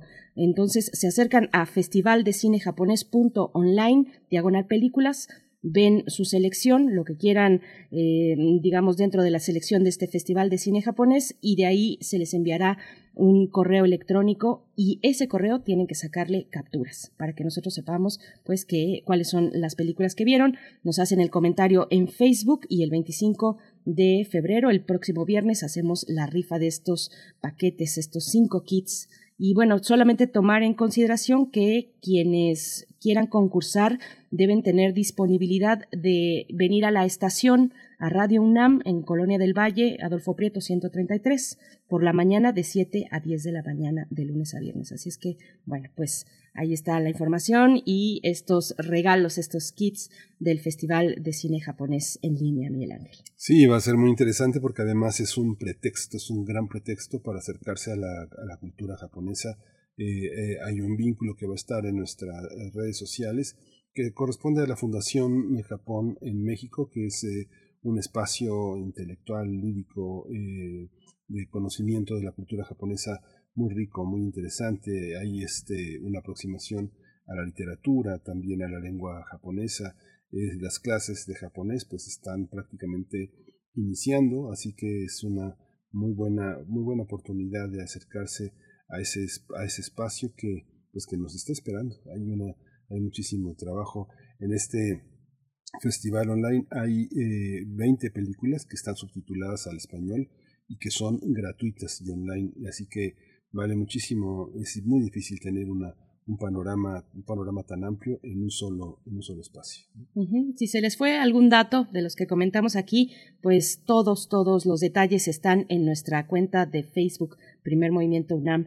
Ahí pueden eh, pues tener todos, todos los detalles y recordar que es este fin de semana que se que llega a su cierre el Festival eh, de Cine japonés en línea Así es que no se lo pierdan, no se lo pierdan, tienen esa oportunidad y bueno, de ganarse también alguno de estos kits, Miguel Ángel. Y pues nosotros vamos a ir mm, primero a la, a, la, a la, poesía, porque nuestra mesa del día pues viene interesante, Miguel Ángel, si no tienes otra cosa. Vamos a cuestión. Vamos. Primer movimiento. Hacemos comunidad con tus postales sonoras. Envíalas a primermovimientounam.gmail.com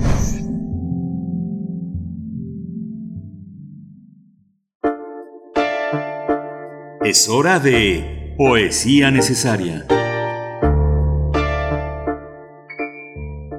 La poesía de hoy es del escritor veracruzano Jorge Cuesta. Nació en Córdoba en 1904 y es uno de los escritores pues, más destacados de su generación e influyentes en general de la literatura moderna mexicana, cercano a este grupo pues, muy conocido de los contemporáneos. Su obra poética comprende poco más de 40 poemas, la mayoría de ellos en forma de sonetos, y bueno, su vida, su vida, la vida de Jorge Cuesta terminó abruptamente a los 38 años, seguramente este dato lo, lo reconocen muy bien. Jorge Cuesta terminó con su vida a los 38 años mientras estaba internado en el sanatorio del doctor Lavista en Tlalpan, en Ciudad de México. Se colgó con sus propias sábanas. Y bueno, este poema de Jorge Cuesta se titula Soñaba hallarme en el placer que aflora. Ampersand está en la música, así es que vamos con la poesía. Soñaba hallarme en el placer que aflora, pero vive sin mí, pues pronto pasa. Soy el que ocultarme se retrasa, y se substrae a lo que se devora. Dividido en mí, quien se enamora y cuyo amor midió la vida escasa, soy el residuo estéril de su brasa y me gana la muerte desde ahora. Pasa por mí lo que no habré igualado, después que pasa y que ya no aparece. Su ausencia solo soy que permanece. Oh muerte, ociosa para lo pasado, solo es tu hueco la ocasión y el nido del defecto que soy de lo que ha sido. Cuando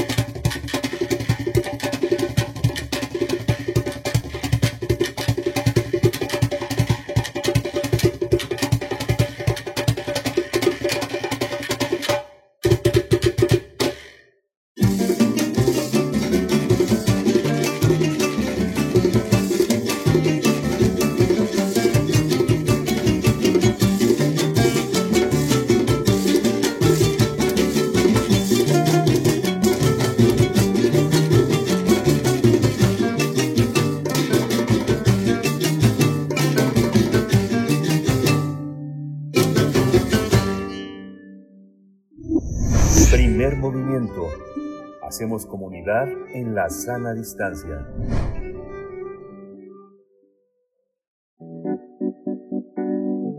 La mesa del día. El sismo del 19 de septiembre de 2017 tuvo consecuencias inmediatas en las condiciones de pobreza y vulnerabilidad social de los damnificados en la Ciudad de México, pero sus repercusiones han afectado el acceso, calidad y espacio de la vivienda. Por ello, un grupo de académicos elaboraron un estudio que aborda la complejidad del impacto del movimiento de magnitud 7.1, entendido como un shock externo sobre el proceso de producción de vivienda y sus distintas dimensiones. El libro titulado El sismo del 19 de septiembre de 2017 y sus repercusiones en el acceso a calidad y espacio de la vivienda en la Ciudad de México, de Carlos Manuel Sánchez Ramírez y José Benjamín Lujano López, con la colaboración de Mayori González Vivanco y Jacobo Fernando Bracamontes Espinosa, analiza la problemática del acceso a la vivienda en todo este contexto, desde el ámbito multiorganizacional, así como de la disputa por el suelo en uno de los mayores conglomerados urbanos del planeta. Este libro, editado por la Facultad de Economía de la UNAM, será presentado mañana miércoles 23 de febrero a las 13 horas a través, de su sitio de Internet. Así es que vamos a tener esta mañana una charla sobre el sismo de 2017 y el acceso, calidad y espacio de la vivienda en Ciudad de México. Nos acompañan sus autores, yo, por mi parte, presento al doctor Benjamín Lujano López, docente de la Facultad de Economía de la UNAM y miembro de la Asociación Mundial de Economía Política. Doctor Lujano López, gracias por estar esta mañana. Bienvenido a Primer Movimiento. Hola, ¿qué tal? Muy buenos días. Muchas gracias por la invitación. Gracias. Eh, esperemos tener una charla muy amena sobre este tema. Mm, Gracias. Eh, también está Carlos Manuel Sánchez Ramírez, también es docente de la Facultad de Economía de la UNAM y es integrante del programa de jóvenes sinólogos de la Academia de Ciencias Sociales de Shanghai eh, 2019. Bienvenido, eh, Carlos Manuel Sánchez. ¿Qué tal, Miguel Ángel? Buenos días, Berenice. Un gusto escucharlos nuevamente en este espacio tan querido por los universitarios y por el público en general. Un placer estar aquí nuevamente con ustedes para charlar ahora de este, de este texto que efectivamente eh, elaboramos con, con el profesor Benjamín, eh, con Mario, y bien conocida también en este espacio, y, y nuestro colega Jaco Bracamontes, así es. Pues un, un, saludo para ellos también, para Marjorie González Vivanco, que tenemos mucho aprecio por ella, es parte de alguna manera de este espacio. Y, y bueno, también un saludo a Jacob Fernández Bracamontes. Empezamos esta charla, doctor Benjamín Lujano. ¿En qué consiste esta investigación, que ahora es una publicación? ¿Cómo está planteada? ¿Cuáles son, digamos, la estructura que sostiene esta investigación? Claro que sí. Este, miren, bueno, de entrada, el, como señalaba en la introducción, el el fenómeno del sismo es un, es un proceso que impacta de manera profunda la forma en la cual se rige una sociedad o, o, cómo se estructura, en este caso un derecho social tan importante como es la vivienda. Entonces, ser un fenómeno tan complejo, pues requiere ser analizado de diversas maneras, porque impacta el ámbito económico, el ámbito político, el ámbito institucional, el ámbito organizacional. Entonces, el libro lo estructuramos a partir de una teoría, la teoría institucional, que lo que busca es explicar cómo eh, la sociedad eh, funciona y opera a partir de las reglas que se instauran eh, socialmente. Entonces, lo que, lo que un poco lo que vamos viendo a lo, a lo largo del libro es que eh, hay un proceso entre el sismo del 85 y el sismo de 2017 en el cual el derecho social a la, a la vivienda se fue viendo restringido. El de, la, este derecho de vivienda eh, fue restringiéndose para gran parte de la población. Entonces, y lo que hacemos es una visión institucional a partir de las entidades académicas, eh, del sector privado, las organizaciones de la sociedad civil y las organizaciones del sector público. Instituciones y organizaciones. Las instituciones son las reglas del juego, dicen, y dicen ustedes en el texto, y las organizaciones son los jugadores. Un poco nos sirve esa imagen para entender lo que, lo que ha ocurrido en estos momentos eh, complicados, en, esos, en aquellos momentos de, de sismo. Eh, mm, digamos, eh, cómo, qué dirección tomó la política de vivienda con el antecedente del sismo del, del de 1985, profesor Carlos Manuel, eh, cómo fue esta conformación de otros actores distintos al Estado, de nuevo, regresando a esta figura de instituciones y organizaciones, ¿qué nos dice el sismo del 85 para esas políticas en torno a la vivienda, profesor? Sí, bueno, efectivamente aquí em, es muy importante considerar a un conjunto de, organizaciones, no solamente las organizaciones públicas, sino también las organizaciones privadas, particularmente de construcción de vivienda, las organizaciones sociales y de manera este, fundamental las, las organizaciones académico-científicas. Eh, un denominador común que traza este conjunto de organizaciones para eh, avanzar hacia la pregunta que planteas, Berenice, es sin duda em, el mercado especulativo eh, del suelo, ¿no? El, mercado especulativo de la tierra que se va conformando eh, de manera muy interesante después del sismo del, del 85 y que coincide también eh, con la emergencia en México de una modalidad de desarrollo neoliberal, ¿no? Básicamente que coloca eh, al mercado como el plano eh, preponderante, no más eficiente para la resolución de la problemática social. Entonces, en ese sentido, la Ciudad de México se, va a caracterizar eh, por un por un espacio eh, con suelo escaso y que a partir de este de este fenómeno de la emergencia del mercado especulativo de la tierra va a haber incrementado su valor a través del tiempo. ¿no? Y por una parte, lo que vamos a observar es que después del sismo del 85, hay un acaparamiento de tierra muy importante, en principio por el Estado, o sea, derivado de la necesidad de solucionar la problemática de vivienda específicamente en lo que ubicamos en el texto como ciudad central, que abarcaría particularmente las alcaldías de, de Cuauhtémoc, Benito Juárez, Miguel Hidalgo y Venustiano Carranza, y esta situación de, escasez del suelo, pero además em, de un mercado no regulado del suelo, se va a venir a recrudecer también em, por el establecimiento del bando 2 posteriormente en, el periodo de 2000 a 2006. De tal suerte que em, en esta región a la que me estoy refiriendo, Ciudad Central, el suelo se convertirá en un bien cada vez eh, más escaso eh, y más caro, ¿no? Eh, conforme pasa el tiempo. De tal suerte que mm, el sismo de, de, septiembre de 2017, en realidad lo que, lo que provocó, al menos en Ciudad Central, es em, una situación eh, de poco acceso a la vivienda, sobre todo hablando de la, de la vivienda social, ¿no? Eh, un dato interesante, eh, posterior al sismo de, de 2017, en principio es que esta región de la ciudad eh, abarcaba alrededor del 55% de los inmuebles eh, afectados con uso de vivienda y que se encontraban en ese momento en un riesgo de colapso, por una parte, ¿no? Y un año después del, del fenómeno, lo que se observa es que eh, hay una escasez en términos de la producción de la vivienda, tanto social como económica que representa de manera respectiva eh, el 17.4% de la producción de vivienda social en ese conjunto de delegaciones y el 13.6% de vivienda económica, mientras que la, la vivienda este residencial abarcaba eh, más del 50% de la producción de vivienda en esta en esta región de la ciudad, ¿no? Entonces, en principio lo que lo que vemos es que eh, hay una hay una hay un hay una restricción no hay una restricción en términos del acceso a la vivienda social en, en Ciudad Central no en estas delegaciones eh, Cuauhtémoc Miguel, Hidalgo Venustiano Carranza y Benito Juárez. Y en ese sentido eh, este conjunto de organizaciones que, que analizamos no han logrado eh, resolver no sobre todo la problemática relacionada con la regulación de la vivienda social en el centro de la ciudad. ¿no?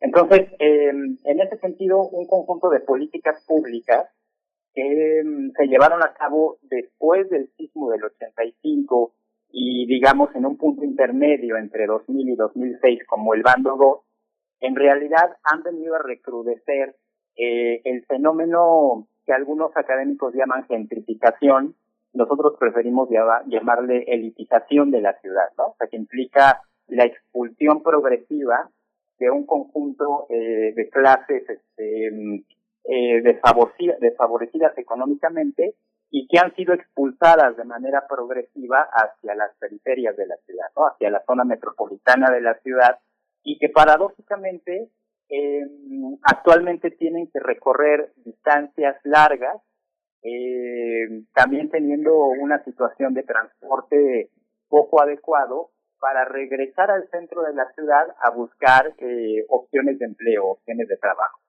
Entonces, eh, es un fenómeno eh, interesante, amplio, ¿no? de, observar, complejo.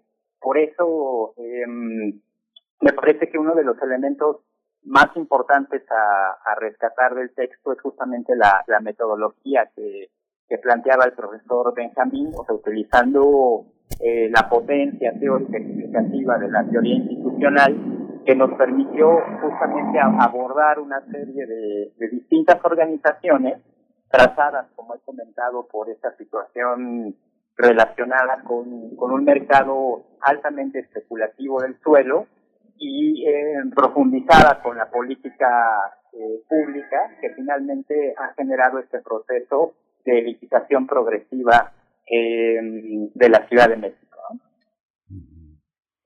Sí, hay una, eh, doctor Benjamín Jara López, eh, empiezo con usted. Eh, hay una, hay un aspecto que, que, que, es una especie como de triangulación. La Cámara Nacional de la Industria de Desarrollo y Promoción se le ha pasado diciendo este, de manera incansable que la, recuperación del sector inmobiliario en México este, detona 37 de 42 ramas económicas y eso también parece que lo han creído las autoridades de, de, la, de, la, de la ciudad a pie juntillas pensando en que tenemos un antecedente de una enorme corrupción que, pro, que prohijó el gobierno de Miguel Ángel Mancera y que se juntó, se juntó con el, con el sismo de 2017 que es el prólogo a la nueva administración de la ciudad junto con el gobierno del presidente de la República. ¿Cómo, cómo se juega este, esta, esta, esta cauda que tenemos ya del sismo con la, el tema del COVID y con todo este replanteamiento de los grupos de poder y de la corrupción en términos de lo inmobiliario en la Ciudad de México. Es una ecuación compleja, ¿no? ¿Cómo, cómo lo resuelven? ¿Cómo se resuelve ese tema desde el análisis? claro que sí, Miguel Ángel. Este, muy interesante el, el análisis que estás planteando. Y justamente lo que, lo que necesitamos observar es cómo se ha configurado a lo largo de los años la, la, la, cuestión del mercado del suelo. Entonces, lo que venimos trazando a lo largo del análisis es que se vinieron conformando ciertas reglas que, que favorecían de manera clientelar eh, el acceso a algún derecho social. Los derechos sociales se utilizaban como privilegios. Y entonces se generó un Estado o un un aparato eh, gubernamental que en lugar de incentivar el desarrollo y socioeconómico de la población, se, convirtió en una estructura ineficaz que incentivó el rentismo tanto público como privado y obstaculizó los elementos del desarrollo económico en el sentido de mejorar la calidad de vida de la población. Entonces, como planteaba el profesor Carlos, lo que se viene observando es que a, lo largo de la década de los 90, eh, 2000, eh, se fue cediendo mayor espacio al sector privado. Eh, el sector público fue perdiendo peso en la regulación y de esa manera el poder económico llegó a adquirir tal capacidad eh, de concentración de, de, la, de, la, maniobra del suelo que finalmente eh, lo que buscó es especular sobre el, sobre el, sobre el espacio, sobre la vivienda. Entonces, lo que se va viendo es, eh, por ejemplo, eh, los DROs, que son los directores responsables de obras, se fue conformando un mercado de DROs. Los DROs son los que se encargan de vigilar que la, que la vivienda tenga cierta calidad, que cubra la legislación, etcétera. Pero entonces la ley se convirtió en letra muerta. Entonces lo que se fue generando es que el poder se concentra en, la, el poder de decisión se, se queda en manos de las empresas privadas, el sector público queda totalmente subordinado a las, a los intereses del sector privado y mientras que las entidades académico-científicas fueron desarrollando conocimiento suficiente, eh, la UNAM, el Politécnico, la CENAPRED, fueron desarrollando conocimiento para cómo ir generando vivienda eh, que fuera eh, sostenible para sismos, que fuera este, habitable en su calidad, pero nuevamente ese conocimiento pues quedó en el vacío. Y simplemente las empresas fueron construyendo vivienda, reduciendo la calidad, reduciendo el espacio y reduciendo el acceso eh, en, el, en la cuestión de la vivienda. De esta manera, como plantea el profesor Carlos, se fue elitizando la Ciudad de México y lo que se va a observar con el COVID-19 es un recrudecimiento de esta tendencia. Porque el shock del 2017 tuvo un impacto importante, porque lo que, lo que explicamos con la teoría es que para que cambie la institucionalidad excluyente, la institucionalidad que favorece de manera clientelar a unos cuantos, para que cambie esa dinámica, debe de generarse una, una conmoción profunda altere las bases de cómo se organiza la sociedad. Esa fuerza la tuvo el shock de 2017 porque generó una movilización social para, refrendar los derechos eh, sociales de la población. El problema es que las organizaciones civiles, una vez que generó una fuerza suficiente, no lograron cuestionar en, en grupos eh, que tuvieran, que mantuvieran la presión para cambiar la legislación o para cambiar la forma en la cual se regulaba el uso del suelo. Entonces, cuando se viene el sismo de 2017, al, al, igual que el de 2000, del 85, la organización, las organizaciones civiles se movilizan, pero posteriormente empiezan a ser coaccionadas o fragmentadas su, movilización. Entonces, esa fuerza, como, como les comento, no logró sostenerse y posteriormente lo que se va a observar es que nuevamente la trayectoria excluyente eh, de la vivienda este, volvió a retomar el, cauce que ya tenía anteriormente. Y entonces, por ejemplo, en el COVID-19, una tercera parte de los inquilinos de la Ciudad de México van a migrar, van a irse a la periferia, van a irse al Estado de México, porque las complicaciones de empleo, las complicaciones eh, que tenemos en cuestiones del, de la ciudad, pues van a empeorar y, la, y entonces es expulsada la población eh, de los sectores populares.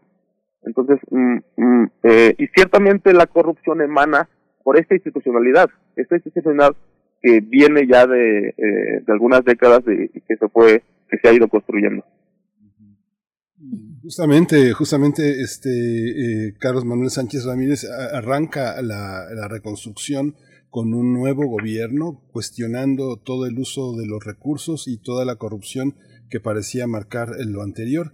Parecía que desde 2018 a, este, a las elecciones del 21 se iba a concluir el proceso de reconstrucción. Nombraron a César Cravioto titular de la comisión y justamente no se esperaban que, llegara la pandemia con esa fuerza y no se esperaban tampoco que justamente la política de vivienda parece ser, yo no sé, ustedes son los especialistas, que va a definir en gran parte eh, el marco electoral, los apoyos electorales para el 2024. Es ese poder que uno lo ve ahora en grupos eh, sociales eh, muy importantes que no han sido, no han sido, me parece, suficientemente atendidos en términos de reconstrucción. Pienso en las zonas más pobres, pienso en Iztapalapa.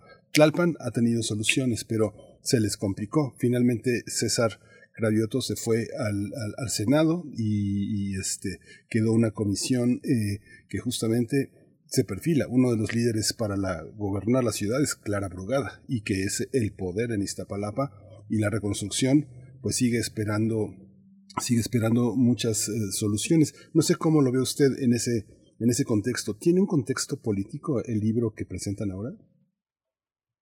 tiene, tiene un contexto multiorganizacional porque efectivamente estamos considerando no solamente el componente económico, sino también el, el componente público y social, ¿no?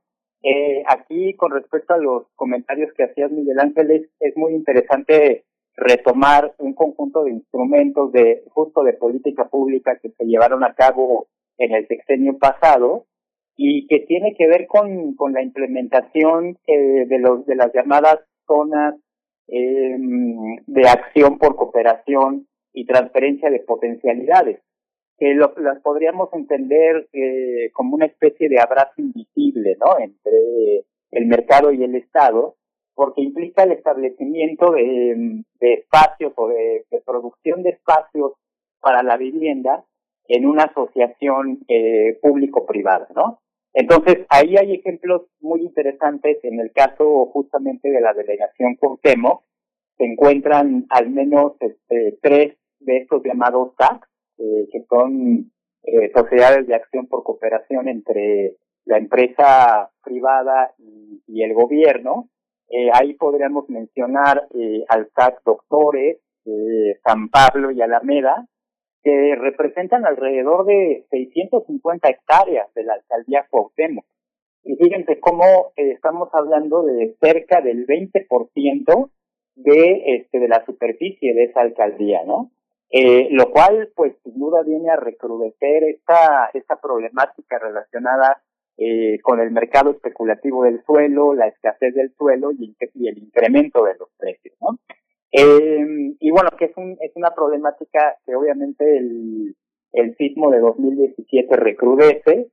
Ahí, este, y nosotros justo como lo, como lo planteas Miguel Ángel, pensamos en las, en las zonas, este, más, este, más vulnerables de la ciudad, sobre todo las alcaldías Iztapalapa y Tláhuac, que a diferencia de la, de la ciudad central, fueron más bien afectadas en términos eh, de la calidad y y de, los espacios de su vivienda, ¿no? Como mencionaba hace un momento, eh, en el centro eh, se, se encontraban cerca del 50% de los inmuebles dedicados a vivienda en riesgo de colapso.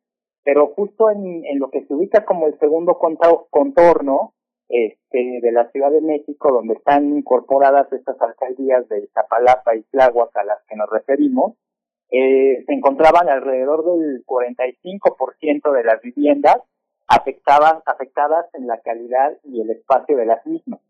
Eh, y ahí este, me refiero a, bueno, retomo estas alcaldías porque conozco de cerca eh, un caso, sobre todo en Tláhuac, eh, de, de, una, de una zona que fue afectada, eh, en principio porque se encuentra asentada en una de las de las regiones con mayor riesgo sísmico en el, en el atlas de riesgo de la Ciudad de México y que de manera muy interesante es un asentamiento de vecinos que en su momento fueron afectados por el sismo de, del 85 y que este fueron establecidos después de ese sismo en esta en esta colonia de, de Tláhuac, ¿no? Y desafortunadamente fueron nuevamente afectados en este en el sismo de 2017 y tienen eh, por esas mismas razones una una experiencia importante de organización ciudadana que les que les permitió eh, orillar en este caso al gobierno de la ciudad hacer un conjunto de, estudios relacionados con las características del subsuelo, de tal manera que este, ellos se encuentran en una condición muy vulnerable porque el suelo requiere de ser inyectado de manera este, casi permanente, o sea, es decir, año con año se tienen que hacer eh, inyecciones de material al suelo con el fin de garantizar la estabilidad de las viviendas. Entonces, la gran pregunta para, para los vecinos de estas zonas más vulnerables, sobre todo del segundo contorno de la ciudad, es si esa organización que han podido generar o que pudieron generar después del sismo de 2017 va a permanecer en el tiempo, que es justo lo que planteaba este Benjamín, ¿no? O sea, es decir, la necesidad de que la organización social eh, tenga una viabilidad tanto de mediano como de largo plazo con el fin de poder eh, cambiar justamente la institucionalidad excluyente que ahora impera y poder este, impulsar un conjunto de políticas públicas junto con el gobierno de la ciudad que permitan solucionar o disminuir la problemática de la de la producción de la vivienda social, ¿no? Entonces hay hay sin duda ejemplos este, de organización ciudadana muy interesantes que se que se generan después del sismo de 2017 en las zonas de Tláhuac hay varios de ellos y que incluso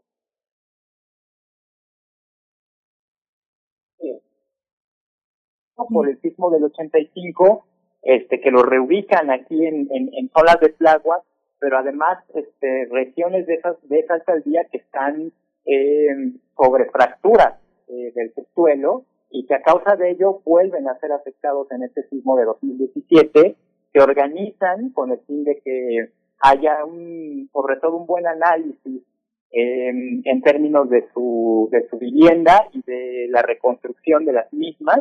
Entonces, la, la gran pregunta es si esta organización ciudadana va este, a lograr permanecer en el tiempo con el fin eh, de poder superar esta problemática de producción de vivienda social que hay actualmente. ¿no? Doctor Benjamín Lujano, ¿cómo lo ve usted? La organización ciudadana eh, haciendo frente a varias cuestiones, entre ellas pienso yo también eh, cómo sería con, el, con, algún posible proceso de elitización de la ciudad que ustedes han mencionado, se conoce popularmente como gentrificación y que está pues muy ubicado en la zona eh, central de la, de la ciudad. ¿Con qué otros parámetros o indicadores leer la situación en esas alcaldías eh, como Xochimilco, Tláhuac, que tienen condiciones de vivienda y dinámicas de vida muy distintas a las del primer contorno o bueno, esta ciudad central que ustedes están mencionando, doctor Benjamín. Sí, claro que sí, Berenice. Mira, eh, de entrada, lo, lo que hay que señalar es que también el, el planteamiento que se maneja desde el ámbito de, del, del gobierno es que hay un hay una escasez de vivienda o, más bien hay un déficit de vivienda. Pero también lo que hay que plantear es que más bien hay un déficit en el acceso a la vivienda. O sea hay viviendas en si lo planteamos a nivel nacional hay aproximadamente 5 millones o poco más de viviendas desocupadas que no que no se habitan. Entonces el problema es que las inmobiliarias van generando eh, construcción o van generando viviendas pero no para que terminen siendo habitadas sino para que los precios sigan subiendo y especulando sobre el suelo y de esa manera eh, vendiéndoselo al, al mejor postor, que en este caso pues eh, no es no es vivienda popular ni de eh, ni, ni de vivienda económica, sino generalmente es, es de vivienda media residencial hacia arriba o a vivienda residencial.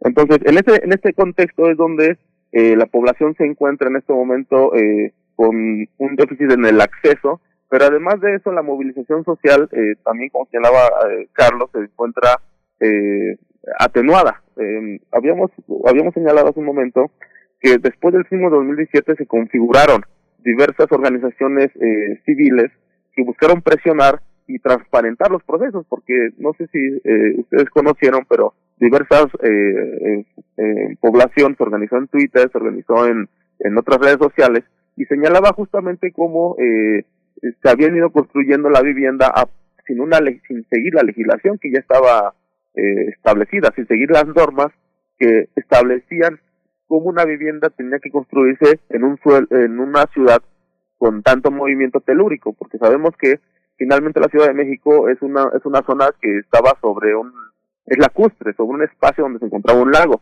Entonces, naturalmente, la, el movimiento sísmico eh, llega a impactar de manera profunda este, la, a las a las edificaciones de nuestro, nuestra ciudad.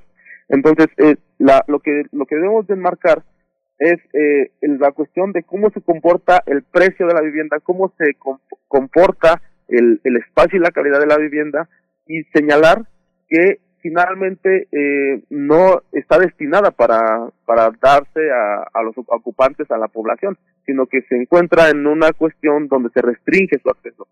En ese sentido, eh, lo que se debería de plantear, y de hecho lo planteamos casi al final en conclusiones y recomendaciones, que se debe de fortalecer la capacidad para adquirir suelo, en este caso también por parte del INDI. El Instituto de Vivienda es el que podría tener la fortaleza suficiente para eh, favorecer a la población de popular para acceso a la vivienda. El problema es que el INDI eh, está constreñido en su actuar principalmente, por ejemplo, si lo vemos en el financiamiento.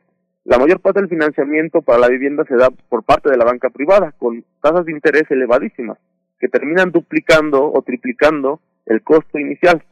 Y obviamente hablamos de un costo promedio que llega a pasar desde el 1 millón hasta 6 millones de, pesos para el acceso a un departamento. Obviamente es una, una familia tendría que tener un ingreso mensual aproximadamente por encima de 100 mil pesos para poder este, costear una vivienda eh, con ese con ese precio. Entonces, eh, obviamente genera una restricción importante. Entonces, lo que también señalamos es que se deben impulsar procesos de autoproducción de vivienda, especialmente, como señalaba el profesor Carlos, en el segundo contorno. Es decir, impulsar eh, cooperativas, por ejemplo, eh, dejar de determinar la construcción de la vivienda en manos de, de las eh, inmobiliarias en manos de, las grandes empresas constructoras que, como señalaba, impulsan la vivienda, pero para especular sobre el suelo. Entonces debe de darle mayor prioridad a la población, en este caso a la población civil, y autoorganizarse para poder desarrollar este autogestión en, la, en el uso del suelo. Y también, desde luego, esto conlleva profundizar el proceso de participación ciudadana, escalándolo hacia el fortalecimiento de la organización social, promocionando la conformación de sociedades cooperativas orientadas hacia la realización de programas de vivienda que les permita involucrarse tanto en el proceso de producción como en la problemática de la tenencia. Entonces, eh, me parece que hacia allá es donde enfocamos un poco el libro, porque no queremos dejar un, una, una cuestión solamente de pesimista, sino plantear respuestas a cómo mejorar eh, el acceso, calidad y espacio de la vivienda en la Ciudad de México.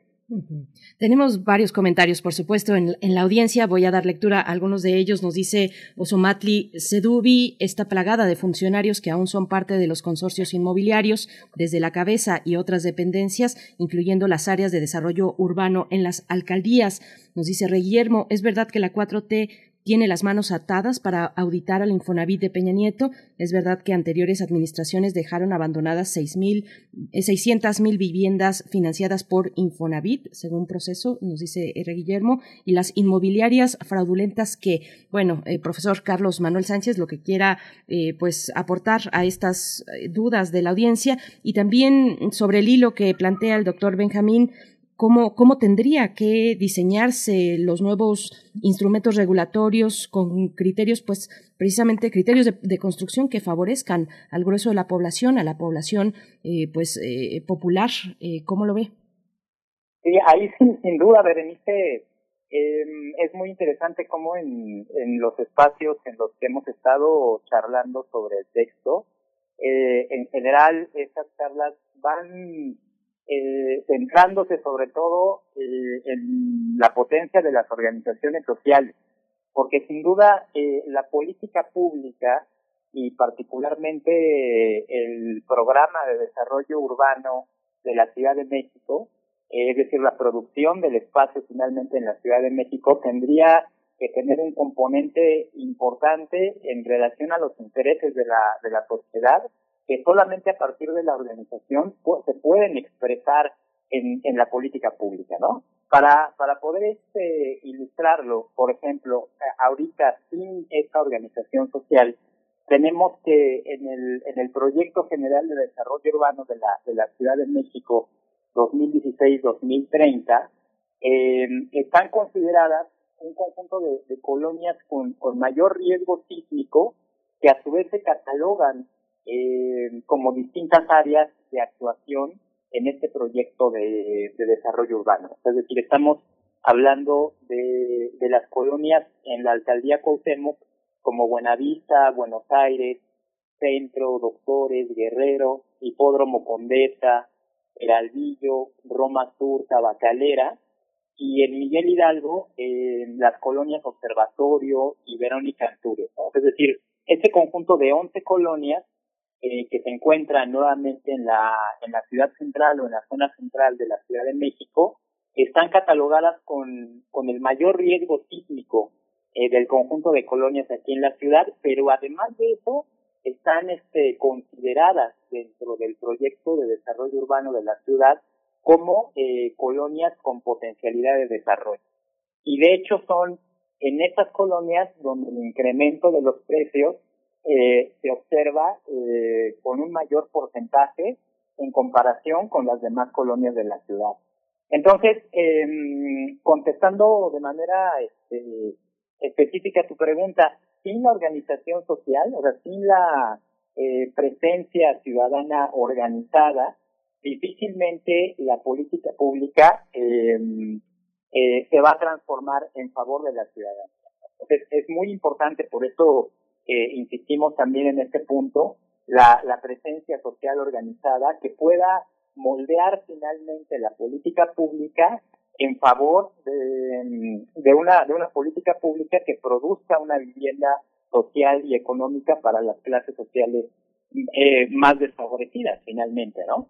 Entonces, eh, porque esta situación eh, que hemos este que hemos esbozado difícilmente va a cambiar por la, por la mera voluntad de las organizaciones privadas, particularmente de las grandes inmobiliarias, y este, tampoco se ve claro que sea una situación que vaya a cambiar eh, desde la política pública del gobierno. ¿no? Por eso es tan importante la presencia social organizada de largo plazo.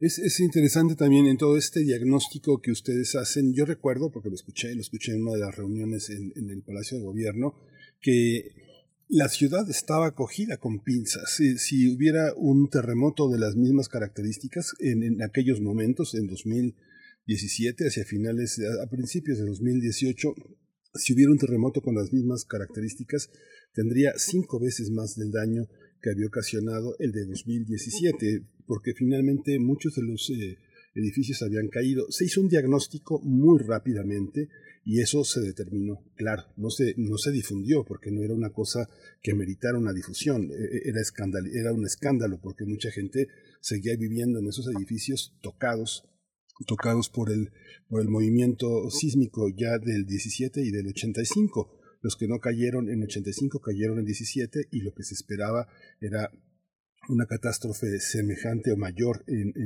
si hubiera si ocurriera un sismo de esas características. Con ese diagnóstico, con esas posibilidades, cuando tembló en 2017, se estaban entregando los últimos eh, contratos de escrituras de 85 para los eh, damnificados de ese año.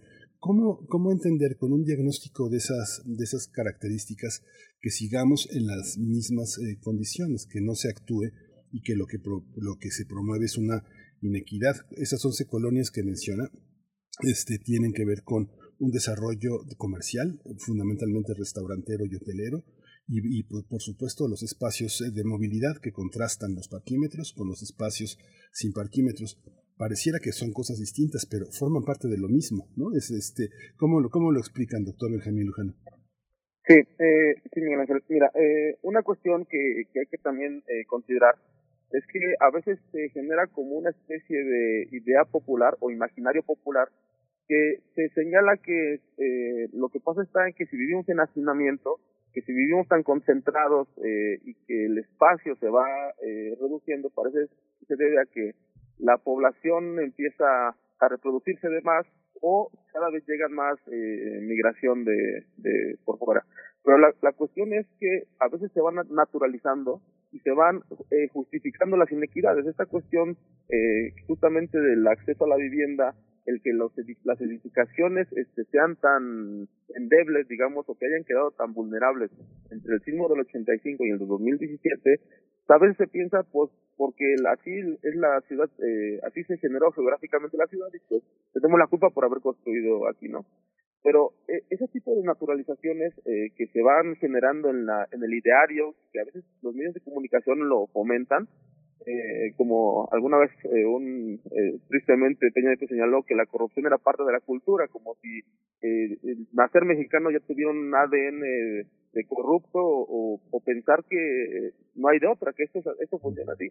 Y justamente lo que vamos señalando en el libro es que eso no es así. Eso es una construcción social que se va generando a partir de relaciones de poder entre quien tiene el poder, que en este caso es el gobierno, y este, el, Estado y el, sector privado. Eh, en este caso, también una diferenciación que queremos señalar es que el Estado, el aparato estatal, no necesariamente tiende a hacer eh, eh, a favorecer, digamos, o, o a ser eh, corrupto, porque también es otra forma que hasta en teorías económicas, teorías sociales, se va, este, se va a generar una explicación tan simplista de señalar que el, Estado pues es corrupto por naturaleza y entonces hay que darle más opciones al, sector privado para que de esa manera disminuya eh, la tendencia eh, innata de la, la corrupción del Estado. Pero eso no funciona de esa manera. Lo que vamos explicando entonces es que la cuestión central se determina en cómo eh, se restringe el poder, si el poder se concentra, eh, tiende a ser despótico. Entonces lo que hay que generar es mecanismos que atenúen eh, la concentración de poder y de esa manera se involucre la participación de la ciudadanía. Entonces, una, uno de los elementos centrales es que en estos momentos, el, a partir del periodo, como lo señaló el profesor Carlos, el periodo neoliberal, lo que se fue generando es que la idea inicial era que el neoliberalismo, darle mayor participación al mercado, darle mayor participación al sector privado, generaría mayor eficiencia en, el, en términos económicos porque el Estado, como señalaba, eh, es corrupto. Ellos así lo clasificaban. Entonces, eso sirvió como tapadera para que de esa forma la ineficiencia que estaba en el Estado se traslape ahora a la ineficiencia del sector privado y de esa manera se concentre el poder económico y el poder económico termine subordinando al poder eh, estatal y público. Entonces, en, en este periodo neoliberal, lo que vamos viendo es que las anomalías que va experimentando, en este caso la vivienda, con infraestructura endeble, con, eh, con poco acceso, con, eh, con una calidad eh, deficiente, eh, se fue generando por una eh, toma de decisiones en la cual eh, la ciudadanía no, no tuvo capacidad de participar. Entonces, de esa manera, eh, lo que tenemos hoy en día es que las inmobiliarias tienen un poder desmesurado en la capacidad del gobierno. Entonces, lo que, lo que se debe de buscar es eh, este, esta idea que a lo mejor puede ser trillada, pero justamente lo que se debe buscar, dividir el poder público del poder eh, económico, el poder político del poder económico. Mientras el poder económico y el poder político no experimenten una eh, división, eh, difícilmente se puede eh, atenuar el, eh, una mejor, mejores condiciones para la sociedad en tanto la población se encuentra eh, restringida en la toma de decisiones. Entonces, se debe de irle empoderando a la sociedad civil en una participación cada vez más activa para que de esa manera los procesos ineficientes que genera el sector privado eh, dejen de estar operando como lo conocemos hoy en día. Sí, pues eh, prácticamente ya estamos. Si puedo hacer un, un breve, brevísimo comentario, doctor Carlos Manuel eh, Sánchez Ramírez. Finalmente, el sismo del 19 de septiembre de 2017 y sus repercusiones en el acceso, calidad y espacio de la vivienda en la Ciudad de México, publicado por la Facultad de Economía de la UNAM, este, no solo es un mirador del sismo, sino es un mirador de, de una gran parte de la sociedad urbana en, en nuestro país. ¿Es así? Sí, por supuesto, Miguel Ángel, por supuesto, definitivamente eh, tanto el sismo como sus repercusiones en la, en la vivienda, eh, como hemos comentado, tienen diversas aristas, diversas y además complejas aristas en términos de la producción del espacio aquí en la ciudad.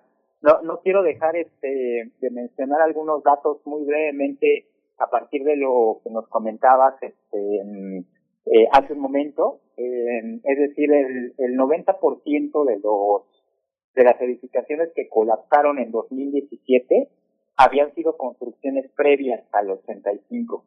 Y algo que también es muy importante mencionar es que en realidad las organizaciones académico-científicas eh, han realizado su labor en términos de, de derivar sobre todo un conjunto de reglas y normas de construcción que preparan eh, a las edificaciones de la ciudad para resistir un sismo de 8.3 grados que este, previsiblemente podría este, originarse en la plaza de Coco.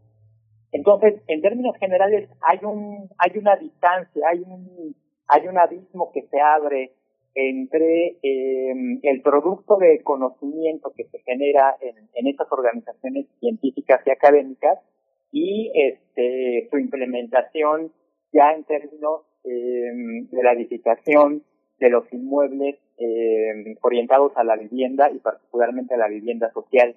Entonces, eh, esta, esta reconfiguración de fuerzas que se hace necesaria, ¿no? Que se abre ante la realidad y los datos que, que se expresan las repercusiones de este shock externo en la, en la vivienda de la ciudad, pues sin duda este, no, no se va a cambiar, no se va a transformar, como ya lo hemos dicho, sin la participación activa y sostenida de finalmente de todos nosotros como sociedad civil organizada.